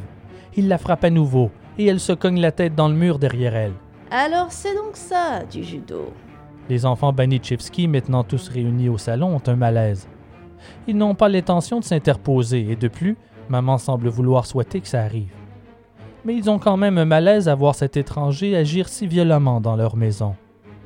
Coy continue de la frapper, encore et encore. Elle tombe, il la relève et remet ça. Puis Sylvia trébuche sur une des chaises et tombe à nouveau. Gertrude demande à Coy de faire attention pour ne pas briser les meubles. Alors il suggère de poursuivre à la cave. Là, il n'y a aucun meuble. Il pourra s'en donner à cœur joie. À ces mots, Coy empoigne la couette de cheveux de Sylvia et la tire de force en bas des escaliers menant à la cave. Le sol est en terre battue et il n'y a qu'une simple ampoule pendant au plafond pour les éclairer. Coy n'attend pas les ordres de la marâtre et lance l'adolescente dans le mur en la tenant par les vêtements. Gertrude s'assoit confortablement dans les escaliers et regarde la scène avec amusement. Coy la frappe de ses poings, de ses pieds, à répétition. Il la balance dans les murs, sur les poutres de soutien. Lorsqu'il arrête, c'est parce qu'il est à bout de souffle. Sylvia est semi-consciente, couchée sur la terre froide et humide. Elle aurait frissonné si elle ne tremblait pas déjà constamment due à sa malnutrition. La douleur est intense sur tout son corps. Elle est étourdie et respire à peine. Coy, épuisé, chancelle vers les escaliers et monte vers la sortie. Gertrude l'attrape par le bras dès qu'il est à sa hauteur. T'es pas mal au judo, mais tu sais, tu pourrais être encore meilleur. Est-ce que ça t'aiderait pas de pouvoir te pratiquer de temps à autre? Tu es le bienvenu à revenir t'entraîner sur Sylvia quand tu veux. Elle le mérite. Elle mérite bien pire. À raconter tous ces mensonges sur ta copine, sur ma fille adorée. N'hésite pas. Coy affiche un air perplexe, mais après une seconde de réflexion, il hoche la tête par l'affirmative et quitte la maison. Gertrude reste là un instant, à fixer sa proie immobile. Tu dors ici cette nuit. Et n'espère pas le moindre bout de pain de ma part. Elle se relève, éteint la lumière et ferme la porte derrière elle, en laissant l'adolescente seule, à souffrir dans les ténèbres.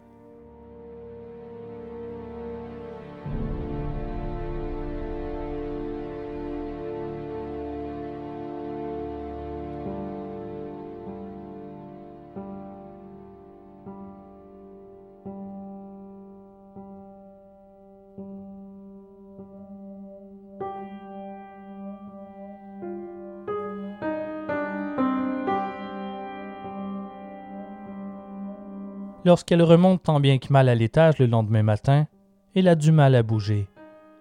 Tous ses membres lui font affreusement mal. Elle est terriblement meurtrie. Au salon, Gertrude l'attend de pied ferme. Elle avertit l'adolescente. Si elle médit encore contre un membre de sa famille, elle le paiera cher. Puis la vie reprend son cours, ou plutôt, ce qu'il en reste, pour les sœurs Likens. À mesure que ses blessures guérissent, sa peau passe du bleu au jaune. Les filles Banichevski lui prêtent leur maquillage pour masquer ses plaies. Les gens du voisinage voient bien qu'elle est mal en point, mais ils ne font rien. Jenny, qui a du mal à se déplacer dans ses orthèses, ne subit pas les mêmes abus que sa sœur, mais elle a tout de même compris qu'il valait mieux éviter de s'attirer les foudres de la gardienne. Les sœurs Likens restent muettes et se font invisibles la grande majorité du temps. Dans les événements sociaux, elles restent à l'écart, et ne mangent que ce qu'on leur offre. Se font petites. Sylvia n'a plus beaucoup d'amis malgré les nombreux visiteurs réguliers. Il y a bien Anna Sisko avec qui elle s'entend bien, mais elle ne fait pas partie des jeunes qui viennent flâner chez les Banichevski. En fait, Sylvia a toujours refusé qu'Anna lui rende visite. Elle préfère qu'elle se rejoigne au parc ou chez Anna. À force de faire pression, Sylvia abdique enfin et accepte de lui montrer où elle habite. Grave erreur, une fois de plus. Gertrude joue la mère accueillante, prétendant être heureuse d'en faire rencontrer les amis de sa Sylvia adorée. Puis elle invite celle-ci à aller chercher une bouteille de soda dans la cuisine. À son retour au salon, Sylvia reçoit un violent coup de poing au visage qui la prend par surprise. Le coup provient d'Anna. À peine a-t-elle le temps de réaliser ce qui vient de se passer qu'Anna, en colère, lui demande comment ose-t-elle raconter de telles menteries sur sa mère, et elle s'enfuit de la maison en larmes. Tu sais, tu devrais cesser de raconter des mensonges sur tout le monde. Ça te retombera sur le nez. Ce n'est pas assez que tout le monde sache que tu es une putain. Il faut qu'ils sachent que tu es une menteuse en plus. Sylvia vient de perdre la seule amie qui lui restait, l'isolant encore plus. Anne propage la nouvelle allègrement. On ne peut pas faire confiance à Sylvia. Elle n'est qu'une menteuse. La rumeur se rend jusqu'aux oreilles des parents des enfants du quartier, puis à celles des professeurs, qui deviennent du jour au lendemain plus froides avec elle. Partout où elle va, on lui tourne le dos. On la traite avec soupçon.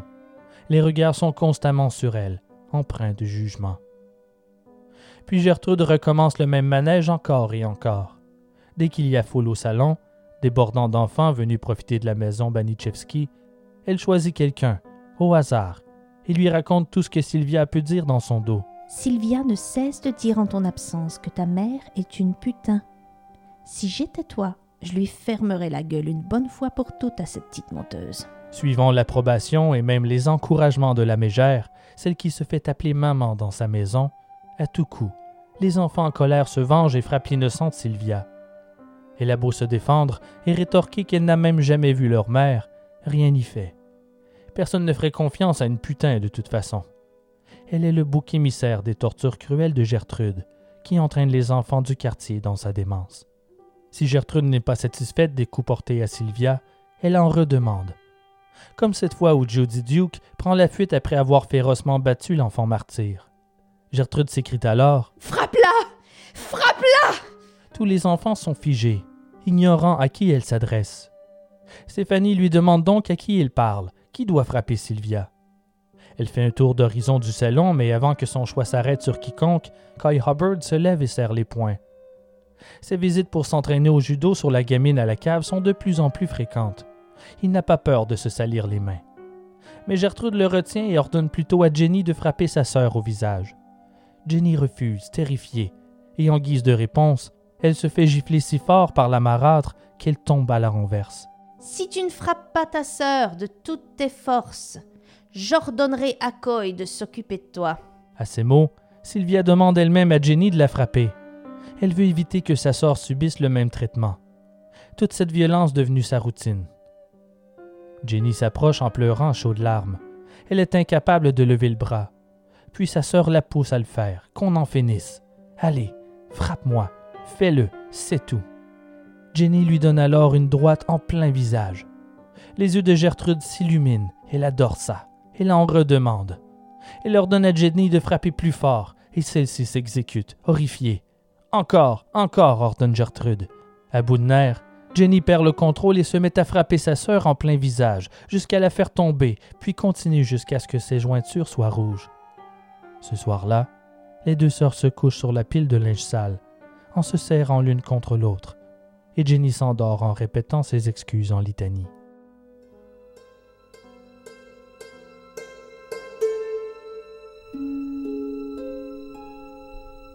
La torture est de plus en plus fréquente à mesure que les jours et les semaines passent. Coy vient s'entraîner en battant Sylvia comme un rendez-vous presque quotidien.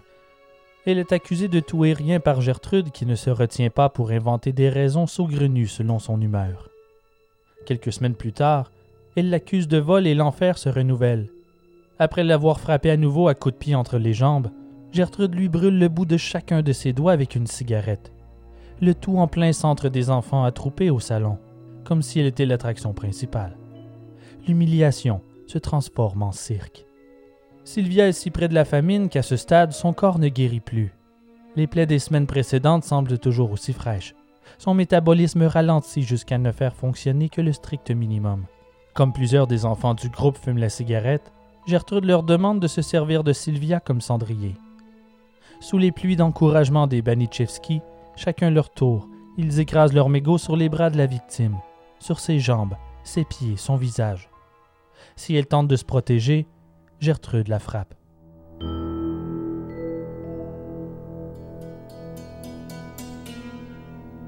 Un soir, la faim la tenaille à un point tel qu'elle en oublie la douleur de ses plaies. Elle réussit à sortir de la maison sans être vue et fait le tour du quartier pour trouver des bouchons de soda consignés qu'elle peut échanger contre quelque chose à se mettre sous la dent. La chance n'étant pas de son côté, son retour à la maison, Gertrude l'attend de pied ferme, entourée, comme toujours, des adolescents. Elle l'accuse d'être sortie pour aller faire la rue, en la traitant de putain. Elle lui ordonne de se déshabiller pour s'offrir en spectacle aux garçons, mettant toutes les chances de son côté pour éviter la moindre violence, Sylvia s'exécute. Elle ferme les yeux et s'imagine seule. Les garçons ricanent et s'amusent comme des fous en commentant sa poitrine et ses parties génitales, tout en faisant abstraction de ses blessures et ses échymoses. Ce qui se passe ensuite, je refuse de le raconter. Je n'ai pas envie d'écrire ces mots. Mais Gertrude forcera Sylvia à s'insérer une bouteille de cola à l'intérieur de son corps meurtri. Personne n'a besoin d'en savoir plus sur cette scène horrifiante de torture et d'humiliation. Sylvia n'est plus qu'un jouet pour les Banichevski. Il a perdu toute humanité. Autorisé à toute violence et interdit imaginable, les enfants au sadisme innocent s'en donnent à cœur joie. Si une adulte leur permet d'agir ainsi, alors pourquoi s'en passer? Gertrude est l'autorité dans cette maison, après tout. Puis si on en croit la gardienne, une putain n'a aucune valeur. Elle a gâché sa vie elle-même. Sylvia n'est plus que l'ombre de ce qu'elle était. Sa sœur Jenny est un témoin muet, impuissante devant toutes ces horreurs.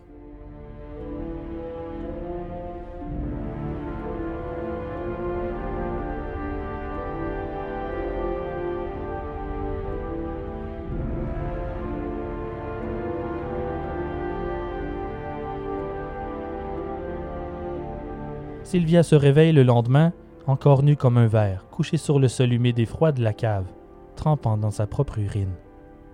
La blessure laissée par la bouteille de cola l'a rendue incontinente. Lorsque Gertrude descend pour vérifier son état, elle explose de colère à nouveau en constatant l'urine. Elle l'abat durant plusieurs longues minutes, coup de pied au visage, dans les côtes, sur les jambes. La gamine réagit à peine. Elle susurre de manière à peine perceptible S'il vous plaît, aidez-moi. J'ai besoin d'un docteur. Mais son bourreau ignore ses supplications. Gertrude l'abandonne là, à grelotter et à souffrir toute la journée. Elle revient plus tard pour jeter un œil en soirée et constate qu'elle s'est encore urinée dessus.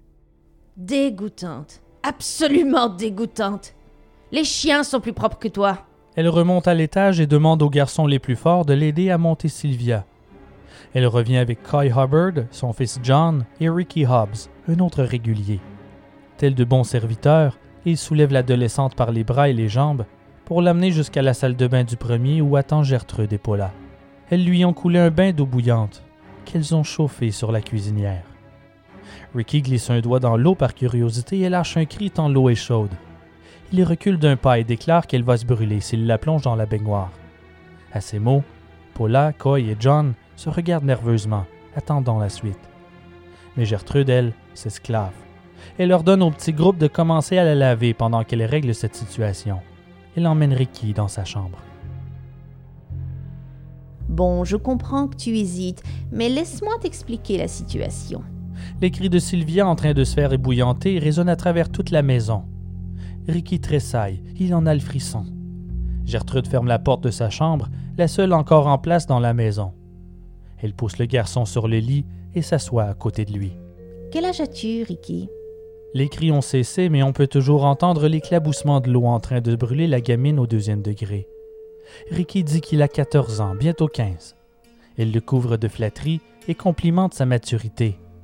Puis elle se met à genoux devant lui et commence à déboutonner ses pantalons. J'ai besoin d'un assistant, Ricky.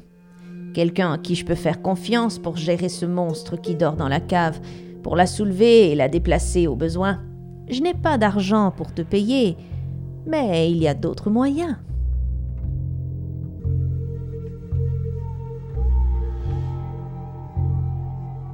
Trois minutes plus tard, ils sortent de la chambre et Ricky, tout sourire, entre dans la salle de bain où les autres sont en train de frotter les plaies de Sylvia avec une brosse et du sel dans cette eau qui fait peler la peau rouge vif de la jeune fille.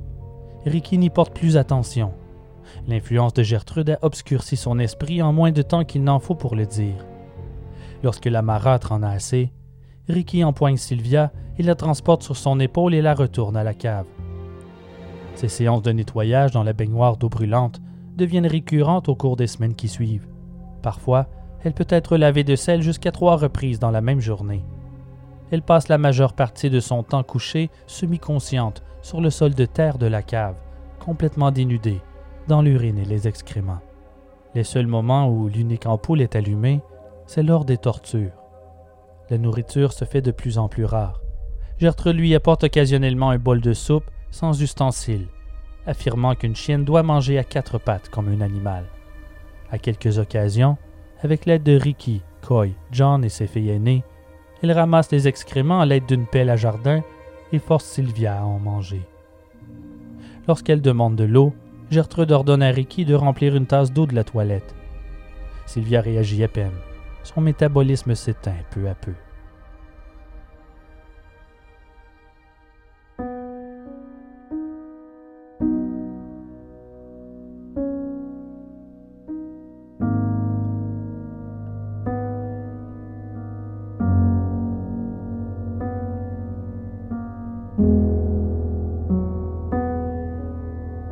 Bien entendu, ces mauvais traitements ne passent pas inaperçus.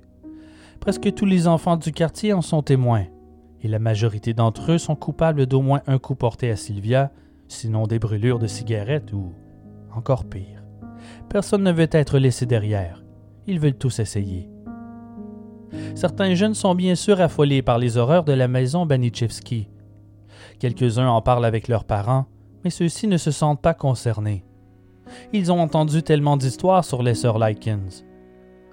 Tu sais, ma grande, les enfants ne sont pas tous gentils et bien élevés comme toi. Et quand une enfant exécrable agit de terribles manières, parfois, la seule punition qui fonctionne est la violence. Voilà l'explication donnée par la mère de Judy Duke, qui sera rapportée plus tard. Les enfants sont sous le choc des scènes de torture dont ils sont autant témoins que participants, mais les adultes semblent tous l'approuver et même l'encourager. Ce doit être légitime. De plus, c'est assez excitant. Peut-être est-ce qu'elle le mérite vraiment au fond. Peu de temps après le début des tortures, de nouveaux voisins emménagent dans la maison voisine des Banichevski. La famille Vermillon est d'abord ravie de constater combien d'enfants Gertrude semblait garder et prendre soin. Ils se disent qu'elle serait idéale pour garder leur propre enfant à l'occasion. De plus, ils ne peuvent que constater le mauvais état de la maison qui démontre bien son niveau de pauvreté. Ils se disent que les quelques dollars l'aideraient assurément. Mais lors d'une petite fête organisée dans la cour des Banichevski, ils voient Sylvia et sont sous le choc. Elle est maigre et pleine d'échymoses. Le couple inquiet demande à Paula ce qui lui est arrivé, et celle-ci explique que c'est elle qui l'a tabassée. Quelques minutes plus tard, il voit Paula sortir de la maison avec une tasse d'eau bouillante et la jeter au visage de Sylvia. Il n'en fallait pas plus pour les convaincre de chercher une autre gardienne que Gertrude. Malgré tout, ils n'avertiront jamais les autorités, tout comme le reste du voisinage, qui regarde la situation comme si tout était normal. Le couple Vermillon ne dénoncera jamais les abus. Même après avoir vu Paula frapper Sylvia à répétition avec une ceinture lorsqu'il passe pour emprunter un outil de jardinage.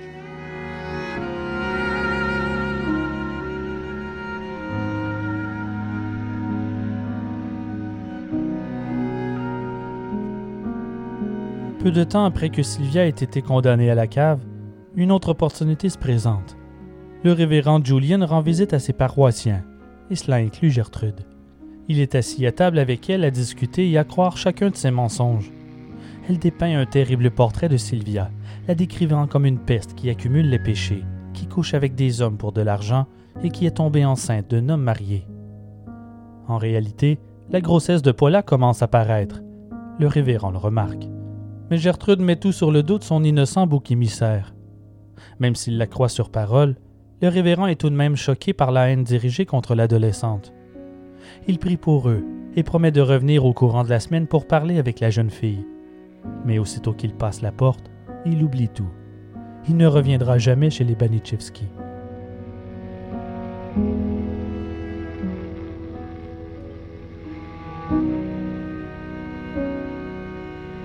Les sœurs Likens n'ont qu'une seule personne qu'elles peuvent contacter. Les parents changent constamment d'adresse, puis de toute façon, Gertrude conserve secrètement cette information pour elle. Ils n'appellent pratiquement jamais non plus pour prendre des nouvelles de leur fille. beaucoup trop centrés sur eux-mêmes. Elles n'ont ni oncle ni tante, et une seule grand-mère pauvre dont elles n'ont pas l'adresse, qui s'occupe déjà de Benny, le frère jumeau de Jenny. Comme ils n'ont pas non plus l'adresse de leur frère aîné, il ne reste que leur sœur, Diana. Quand Sylvia est descendue à la cave, Jenny lui a envoyé une lettre décrivant toute la torture qu'elles ont subie. Elle supplie sa sœur de venir les sortir de là. Diana n'en croit pas un mot. À cette époque, elle est mariée et mère de deux enfants. Ce n'est pas la première fois que ses sœurs lui supplient de venir habiter avec elle, à cause de la situation familiale. Diana a toujours refusé, persuadée que son mariage n'y survivrait pas. Elle jette d'abord l'horrible lettre et ignore son terrible contenu. Mais la description des tortures est si intense qu'à mesure que les jours passent, elle commence à douter que ses sœurs soient capables d'inventer de telles cruautés. Elle décide de leur rendre visite. Sur le pas de la porte, Gertrude lui dit qu'elle n'est pas la bienvenue, que son père Lester a appelé et lui a interdit de voir ses sœurs. Diana refuse d'y croire, mais la gardienne lui ferme la porte au nez. Elle décide alors de se cacher dans un buisson plus bas sur la rue et d'attendre. Deux heures plus tard, Ginny en sort entraînant un sac à ordures. Diana court alors vers elle, mais au lieu d'être accueillie à bras ouverts, Jenny affiche un air terrifié et s'enfuit en déclarant qu'elle n'a pas le droit de lui parler et qu'elle ferait mieux de s'en aller. Tout ça est beaucoup trop bizarre. De retour chez elle, elle en avise les services sociaux qui font une visite surprise à Gertrude le lendemain. Gertrude leur raconte qu'elle a découvert que Sylvia se prostituait et par peur qu'elle ait une mauvaise influence sur ses enfants, elle l'a mise à la porte. Craintive, Jenny n'a d'autre choix que de confirmer les dires de la marâtre. Le travailleur social ferme le dossier le jour même pour ne jamais revenir. Gertrude a sécurisé son royaume de la cruauté, pour le moment.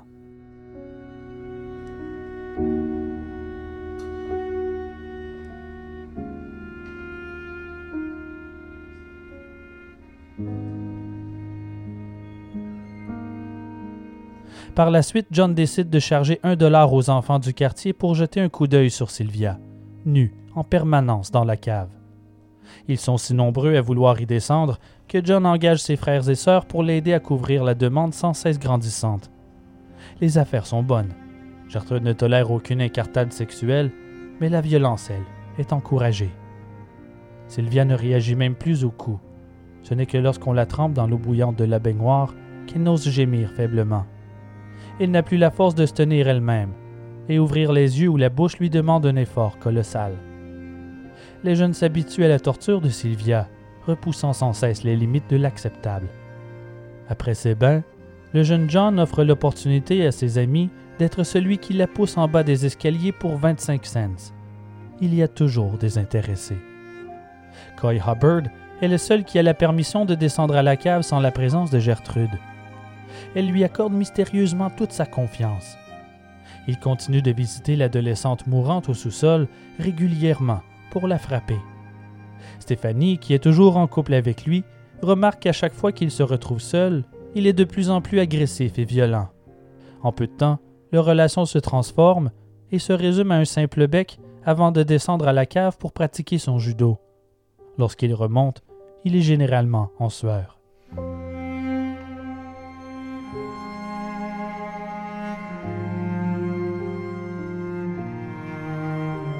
Le 20 octobre 1965, Gertrude reçoit la visite de policiers. Des adolescents du coin ont volé quelques trucs chez un voisin pour les revendre chez le prêteur sur gage. Et le voisin a avisé les autorités, sachant très bien que ça ne peut être que les enfants Banichevski. Mais une fois de plus, Gertrude réussit à tromper la police qui repart sans visiter la cave ni porter d'accusation. Après le départ des agents, Gertrude descend, rejoindre Sylvia. J'ai beaucoup pensé à toi dernièrement, Sylvia.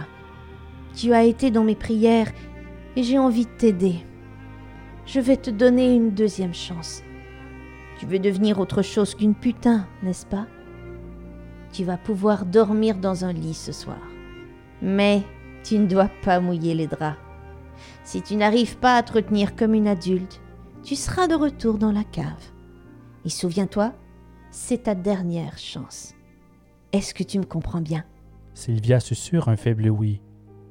Gertrude appelle alors les garçons qui viennent l'aider à l'attacher au poignet et aux chevilles pour ensuite la monter à l'étage et la coucher dans un matelas crasseux et sans drap ni couverture. Sylvia est toutefois incontinente en permanence depuis la bouteille de cola. elle ne réussit pas à garder le matelas sec. Au matin, Gertrude vient renifler l'odeur d'urine et aussitôt, sa fureur se réveille. Elle va chercher un couteau et se jette sur Sylvia. La gardienne détache ses liens et lui lance une pile de linge sale en lui ordonnant de s'habiller. Elle la descend ensuite au salon, où les garçons Banichevski, de même que Coy et Ricky, sont déjà installés à fumer des cigarettes. Comme les filles sont absentes, elle force Sylvia à se dénuder pour les garçons. Lancinante d'épuisement, Sylvia s'exécute et déboutonne son chemisier. Elle est si maigre qu'on dirait que sa peau est simplement déposée sur ses os. Des plaies et des brûlures recouvrent la grande majorité de son corps. Son regard est vide. Gertrude lui donne une bouteille de cola en lui disant qu'elle sait quoi faire. Les blessures internes l'en empêchent, mais rien n'arrête la cruauté de la gardienne, qui force alors la bouteille à l'intérieur d'un seul coup de poing, pour ensuite la retirer de coup sec. À ce moment, d'autres enfants du quartier arrivent, alors Gertrude lui demande de se rhabiller. Je n'ai pas oublié ce que tu as fait, sale chienne. Tu as tenté d'étiqueter mes filles comme des putains. Alors c'est ce que je vais faire avec toi en retour. Je vais te marquer à vie pour que tout le monde sache ce que tu es. Elle donne alors l'ordre au garçon de la déshabiller à nouveau et de la tenir couchée sur le plancher. Elle déchire une bande de tissu de la robe de la gamine et la tord pour la bâillonner. Elle sort une aiguille de couture et la tient au-dessus d'une chandelle jusqu'à ce qu'elle tourne au rouge. Elle s'assoit à cheval sur l'adolescente commence à graver la peau de son ventre avec l'aiguille. Les garçons ont du mal à tenir Sylvia en place tant elle se débat dans la souffrance. Gertrude grave la lettre I, puis change d'aiguille avec une nouvelle, chauffée par Paula. La pièce se remplit d'odeurs de cochon brûlé. Après avoir gravé la deuxième lettre, un M, elle se fatigue. Elle tend une nouvelle aiguille ardente à Ricky Hobbs, qui prend le relais allègrement. Il poursuit en gravant un A, puis relève la tête et demande comment est-ce qu'on écrit le mot prostituée.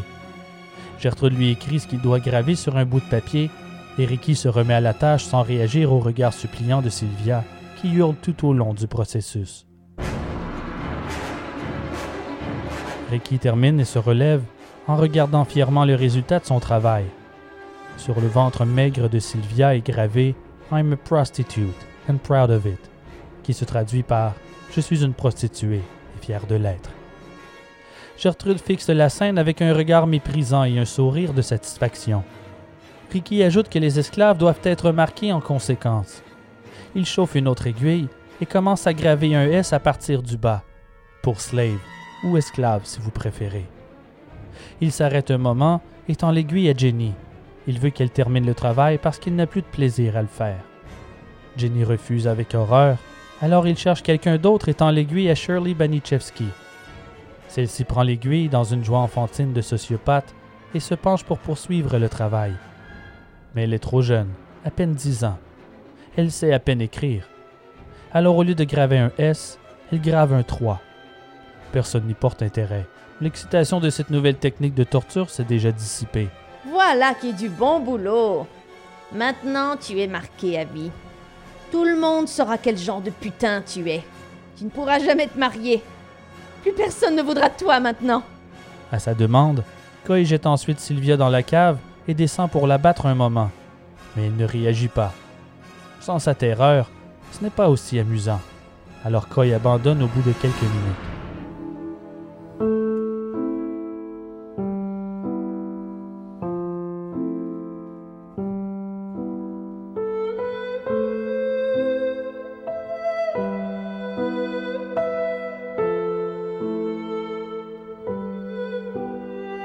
Beau milieu de la nuit, alors que tout le monde dort, Jenny se lève et va voir sa sœur sans faire de bruit.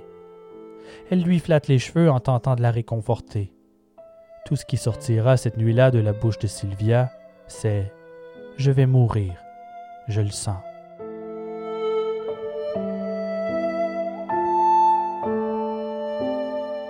Au matin, Gertrude descend et s'assoit dans les escaliers à étudier Sylvia un moment, dans le silence. Et dans un élan de pitié, elle dit à l'adolescente semi-consciente de remonter à l'étage et d'aller se coucher dans un lit. Elle l'aide à se soutenir jusqu'au deuxième étage et à se coucher. Sylvia dort toute la journée. Elle est réveillée en fin d'après-midi par Gertrude et Paula qui lui donnent un bain, cette fois à température normale. Elle l'habille Il l'installe à la table de la cuisine, sur une des chaises encore en état. Elle tend un crayon et du papier, et Gertrude commence à dicter une lettre. Sylvia, qui a du mal à tenir le crayon, fait ce qu'on lui dit.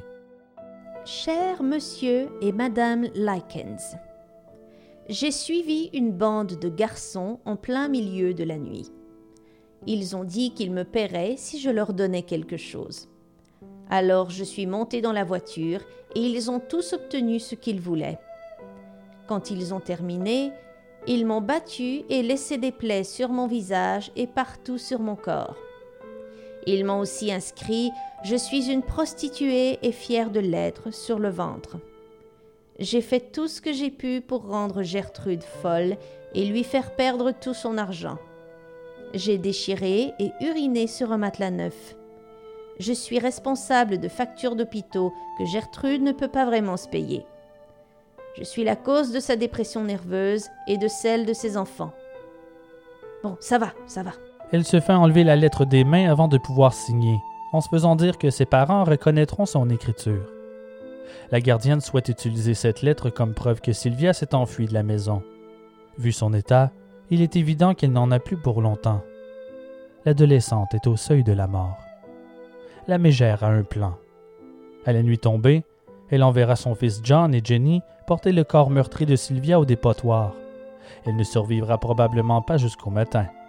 Elle contactera ensuite la police pour signaler que Sylvia a été enlevée par une bande de garçons. Gertrude raconte tout son plan à Paula alors que Sylvia est toujours assise avec eux. Sylvia se jette hors de sa chaise et tente de s'enfuir par la porte principale, mais Gertrude la rattrape, avant même qu'elle n'atteigne la poignée. Elle la rassoit de force à table. Tu dois avoir faim Je vais te cuisiner quelque chose. Elle brûle une rôtie qu'elle lui tend sans rien étendre dessus. Sylvia essaie d'en mâcher une bouchée, mais sa gorge est si enflée qu'elle n'arrive pas à avaler. Elle recrache la bouchée dans son assiette et murmure qu'elle en est incapable. Gertrude se lève et se dirige derrière elle. Sylvia croit un instant qu'elle est allée chercher un verre d'eau pour l'aider, mais lorsqu'elle réapparaît dans son champ de vision, Gertrude lui envoie un grand coup sur la bouche avec la tringle à rideau. Elle lui force l'extrémité de la tringle dans la bouche comme pour lui faire avaler, cassant trois dents à l'adolescente au passage. Prends ça Avale tout ça, le putain Sylvia tombe en bas de la chaise et la gardienne lui crache au visage. John apparaît à la cuisine pour voir d'où vient ce chahut. Sa mère lui ordonne de retourner la chienne dans sa cage. Une heure plus tard, Gertrude a retrouvé son calme. Elle prend quelques craquelins et va les offrir à Sylvia. Toujours incapable d'avaler, Gertrude explose de rage à nouveau et la frappe dans l'estomac, encore et encore, jusqu'à ce que les gales de son ventre se fissurent, laissant couler des filets de sang. Puis la démente remonte se coucher. Elle décide de repousser son projet au lendemain et abandonne sa victime dans les ténèbres et la souffrance. Au matin, elle descend à nouveau accompagnée par Coy. Aussitôt arrivée en bas des marches, elle prend la chaise de bois et prend son élan pour frapper la dépouille inconsciente de Sylvia. Elle calcule mal ses distances et la chaise éclate dans un mur. Elle se retourne et empoigne le premier objet qu'elle voit.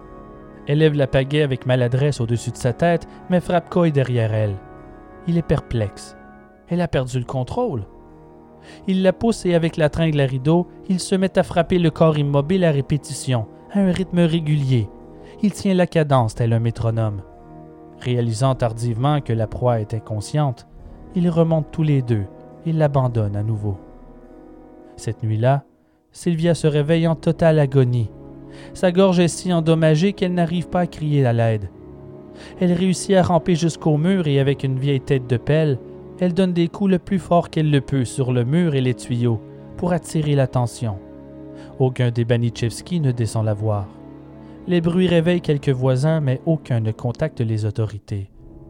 Il est fréquent que des sons étranges sortent de cette maison. Sylvia a utilisé le peu d'énergie qui lui restait à marteler pour sa vie. Le lendemain, Gertrude envoie Stéphanie et Ricky Hobbs chercher Sylvia à la cave pour lui faire subir un autre bain bouillant. Ils traînent la dépouille jusqu'à la salle de bain. Ils ne se posent pas de questions en constatant que l'adolescente ne se débat pas. Ce n'est que lorsqu'ils jettent le corps encore tout habillé dans la baignoire que son visage se submerge sous l'eau et qu'aucune bulle ne s'échappe de sa bouche, qu'ils comprennent qu'elle est décédée Il la sort aussitôt de l'eau et Stéphanie tente de lui faire le bouche à bouche, mais il est trop tard. Son corps est déjà froid.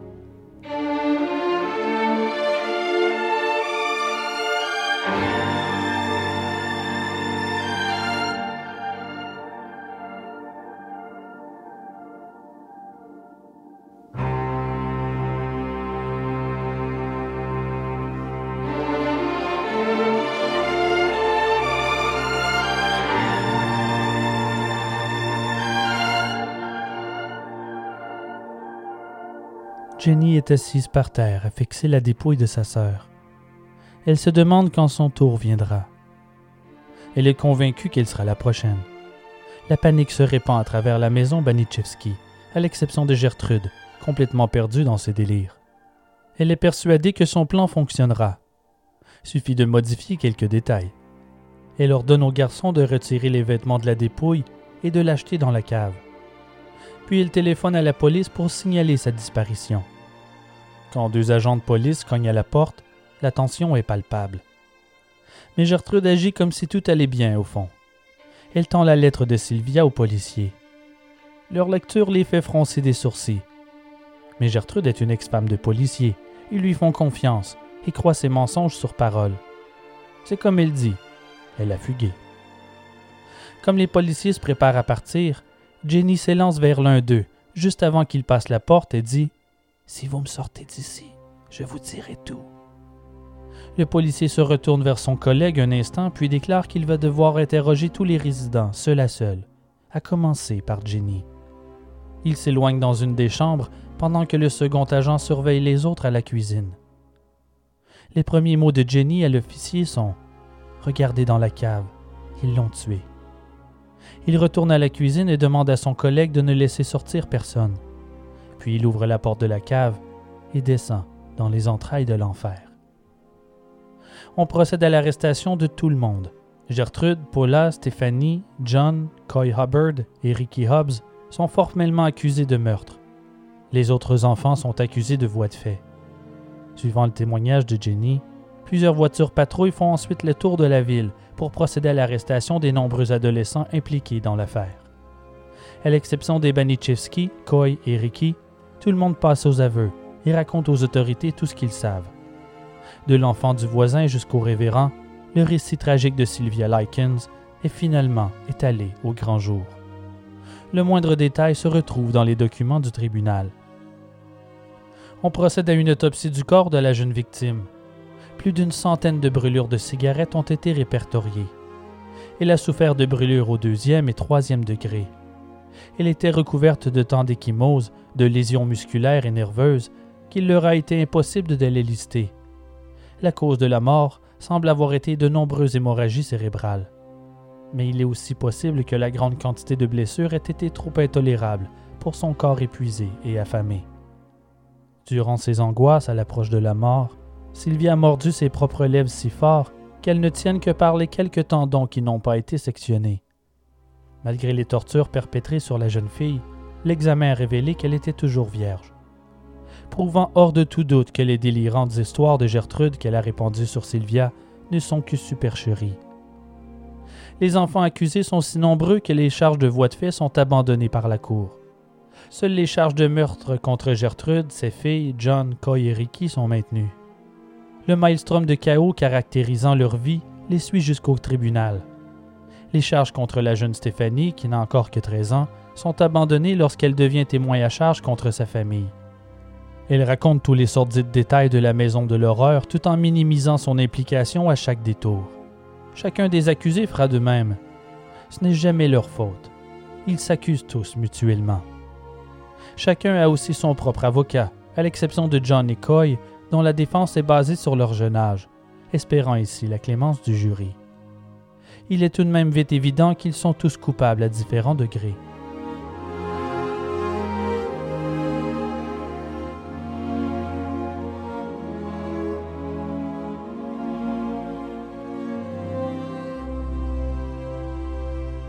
À sa première apparition devant le tribunal, Paula est sortie d'urgence et transportée à l'hôpital pour donner naissance à son enfant à qui elle a donné le nom de sa mère, Gertrude. Alors que la majeure partie des adolescents affirment tous n'avoir été que les outils de la démence de Gertrude, celle-ci choisit un tout autre type de défense. Son avocat déclare qu'elle est vieille, infirme et handicapée mentale, que les enfants faisaient tout ce qu'ils voulaient dans sa maison en l'absence de supervision compétente, dans une sorte de scénario à la Lord of the Flies, le roman de William Golding. En début de procès, son comportement étrange semble confirmer la maladie mentale, mais elle se tire elle-même dans le pied à travers ses témoignages. Elle raconte ses lubies contre Sylvia à la barre comme si c'était la réalité, même si les rapports ont déjà prouvé qu'elle mentait. Aux yeux du jury, elle est une menteuse non repentie, qui n'hésite pas à accuser ses propres enfants pour éviter la peine de mort. Le seul membre de sa famille qui soutient ses dires est sa fille de 11 ans, Marie. À son premier témoignage, elle répète presque mot pour mot les paroles de sa mère. Mais durant le contre-interrogatoire, elle s'abandonne en sanglots, en criant Aidez-moi, mon Dieu, et admet avoir menti à la demande de Gertrude. Son témoignage prend alors une nouvelle tournure et les détails des scènes de torture perpétrées sur Sylvia dégoûtent tout le monde dans l'assistance. Certains quittent en larmes. Ces aveux sont considérés comme un point tournant dans l'affaire. Gertrude est reconnue coupable de meurtre au premier degré. Au grand désarroi du public, elle évite la peine de mort et reçoit une sentence à vie sans possibilité de liberté conditionnelle. Paula est reconnue coupable de meurtre au deuxième degré. Elle porte l'affaire en appel et obtient un deuxième procès, mais avant le début de l'instruction, elle plaide coupable à des charges d'homicide involontaire. Elle passe trois ans derrière les barreaux avant d'être libérée sous condition. À sa sortie, elle emménage en Iowa et tente de s'effacer. Elle change de nom et disparaît jusqu'en 2012. Elle a menti sur son passé et s'est trouvé un emploi comme aide enseignante dans une école. Suite à une note anonyme envoyée à l'établissement, elle a été exposée sur les réseaux sociaux et elle a perdu son emploi. Les parents d'élèves sont tous sous le choc d'apprendre qu'une meurtrière sadique a pris soin de leurs enfants sans que personne ne se doute de rien. John, Coy et Ricky sont inculpés d'homicide volontaire et condamnés à seulement 18 mois dans un centre de détention pour mineurs. John est le seul membre de la famille Banichevski semblant avoir de réels remords. Après sa libération, il change de nom et tente de se faire oublier. Il s'implique dans une église et devient pasteur laïque. Il aide les familles de sa paroisse en proie au divorce dans les procédures sur la garde de leurs enfants. Plusieurs années plus tard, il affirme que lui et ses co-accusés aurait dû recevoir une sentence plus sévère, mais qu'il faut croire en la réussite occasionnelle de la réhabilitation, dont il est la preuve vivante. Il décède du diabète le 19 mai 2005, à l'âge de 52 ans. Contrairement à John, Coy Hubbard n'a montré aucun signe de remords pour ses crimes. Si on se fie aux documents de la Cour, il est facile de le considérer comme un sadique sexuel et un psychopathe, comme si le monstre en lui attendait seulement l'opportunité pour ressurgir. Il restera un criminel toute sa vie, mis derrière les barreaux régulièrement pour toutes sortes de petits crimes. En 1977, il est condamné pour un double meurtre. Par la suite, il perdra régulièrement ses emplois dus à son passé. Il décède le 23 juin 2007 à l'âge de 56 ans. Ricky Hobbs a été grandement affecté par son crime et sa détention. À sa sortie le 27 février 1968, il est repentant et rongé par les remords. Il plonge dans une dépression nerveuse. Ce n'est que lorsqu'il se remet de sa dépression qu'il découvre qu'il a le cancer du poumon. Il décède peu de temps après, le 2 janvier 1972. Gertrude Banichevski porte sa sentence en appel sous prétexte que les préjugés contre elle la condamnaient d'avance, considérant que le procès a eu lieu à Indianapolis, là où les crimes ont eu lieu. On lui accorde un second procès, et cette fois, sans le témoignage de sa fille Marie, le jury est plus indulgent avec la vieille femme. Elle reçoit une sentence plus clémente de 18 ans de prison. Durant son incarcération, elle est une détenue modèle, se transformant en une sorte de figure maternelle pour les autres détenus. Les gardes, tout comme ses co-détenus, la surnomment Maman. À l'approche de sa libération conditionnelle, Jenny Likens s'est lancée dans une croisade médiatique à la défense des droits aux victimes, condamnant la justice pour ne serait-ce que considérer la libération de ce monstre impénitent. Même durant son audience de libération conditionnelle, Gertrude n'admet aucun comportement répréhensible. Elle déclare à la commission J'ignore quel a été mon rôle dans cette affaire car j'étais sous l'effet de drogue. Je n'ai jamais vraiment pris le temps de bien connaître Sylvia. J'assume l'entière responsabilité de ce qui lui est arrivé. J'aimerais pouvoir revenir en arrière, mais je ne peux pas et je suis désolée. Je ne demande que votre pitié et rien d'autre. Étrangement, malgré une pétition de plus de 40 000 signatures, Gertrude est libérée en 1985. Elle n'a jamais admis quelconque responsabilité pour la mort de Sylvia et n'a jamais montré le moindre remords pour ses crimes. Après sa libération, elle change de nom pour Nadine Van Fossen et emménage chez sa fille Paula dans l'Iowa. Elle reste réservée, récluse et sort très peu, avec raison, et la peur des représailles du monde extérieur. Elle décède à peine cinq ans plus tard, en 1990, d'un cancer du poumon. Après le drame, la jeune Jenny Likens part vivre chez sa sœur Diana, sur le point d'entamer les procédures de divorce avec son époux. Elle se marie quelques années plus tard. Elle décède d'une crise cardiaque le 23 juin 2004 à l'âge de 54 ans. Sa famille racontera plus tard qu'un livreur de pizza s'était trompé d'adresse et l'a prise par surprise en cognant sa porte, et que son cœur n'a pas tenu le coup. Les parents Likens s'en sont amèrement voulus de leur manque de jugement toute leur vie.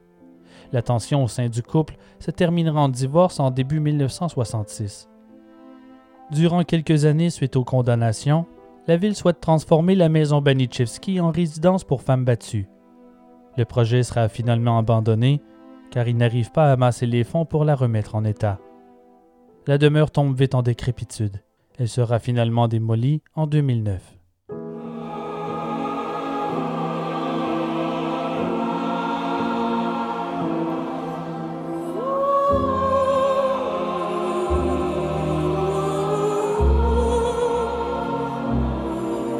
Il est fort probable que nous ne saurons jamais l'entière vérité sur ce qui s'est passé chez les Banichevski. L'histoire telle que nous la connaissons est basée sur les témoignages des coupables, enracinés dans les mensonges servant leur propre défense, s'accusant l'un et l'autre pour minimiser leur propre implication dans les sévices perpétrés sur Sylvia. De nombreuses théories ont été avancées pour expliquer les gestes de Gertrude. La plus probable est qu'elle s'est reconnue en Sylvia, et la vision lui était insupportable ou était-elle simplement le souffre-douleur subissant les foudres de son dégoût pour sa propre personne, causant ainsi non seulement l'effondrement de sa famille, mais aussi la mort d'une jeune fille innocente? Même si nous ne possédons aucune preuve, il est fort probable que les troubles mentaux aient brouillé son jugement. Mais le meurtre de Sylvia n'est pas un crime passionnel impulsif. Son geste n'a pas eu lieu dans un court moment de démence passagère.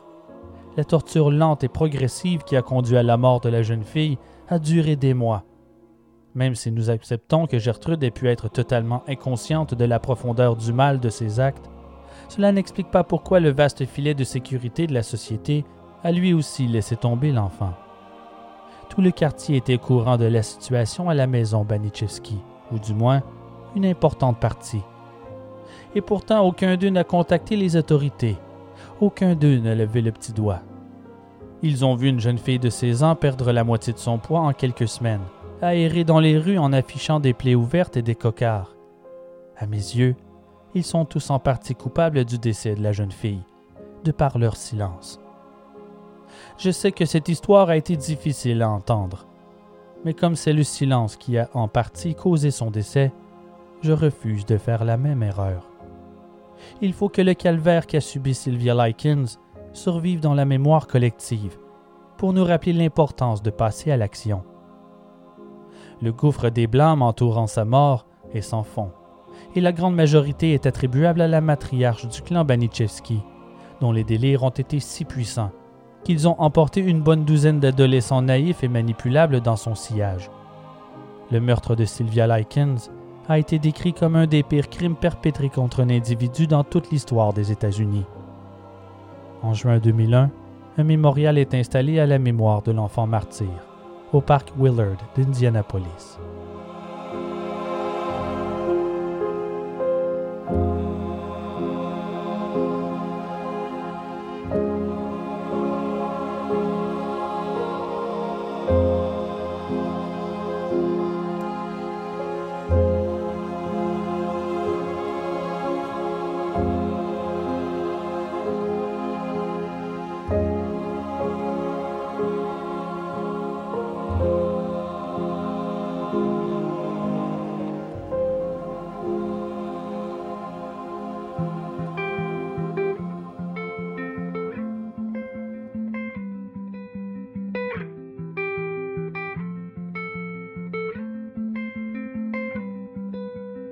Ars Morienzi est produit, écrit et réalisé par moi, Simon Predge.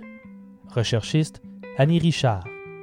Merci à ma comédienne Linda Bouchard dans le rôle de Gertrude Banichewski et dont la séance d'enregistrement a été faite dans le respect des consignes de distanciation. Notre histoire a été en grande partie adaptée du livre Torture Mom, écrit par Ryan Green. Merci à choc.ca. Ars Moriendi est maintenant un livre publié aux éditions de l'Homme. La mort en héritage, histoire vraie et insolite de meurtres en famille, regroupe certaines des plus choquantes affaires de meurtres intrafamiliaux ou de familles meurtrières que j'ai pu trouver.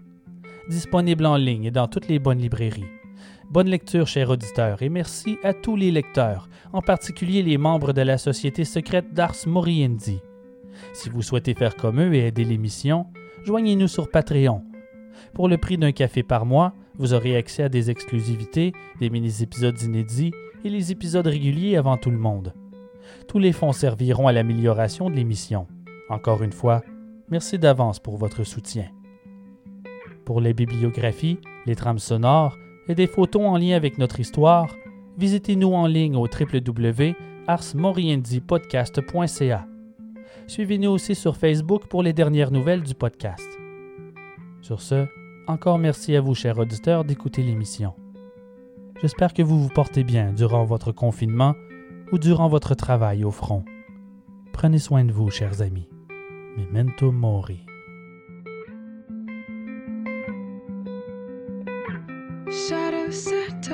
On the place that you left. Troubled by Destroy the middle, it's a waste of time. From the perfect start to the finish line. And if you're still breathing, you're the lucky ones. Cause most of us are heaving through corrupted lungs. Setting fire to our insides for fun.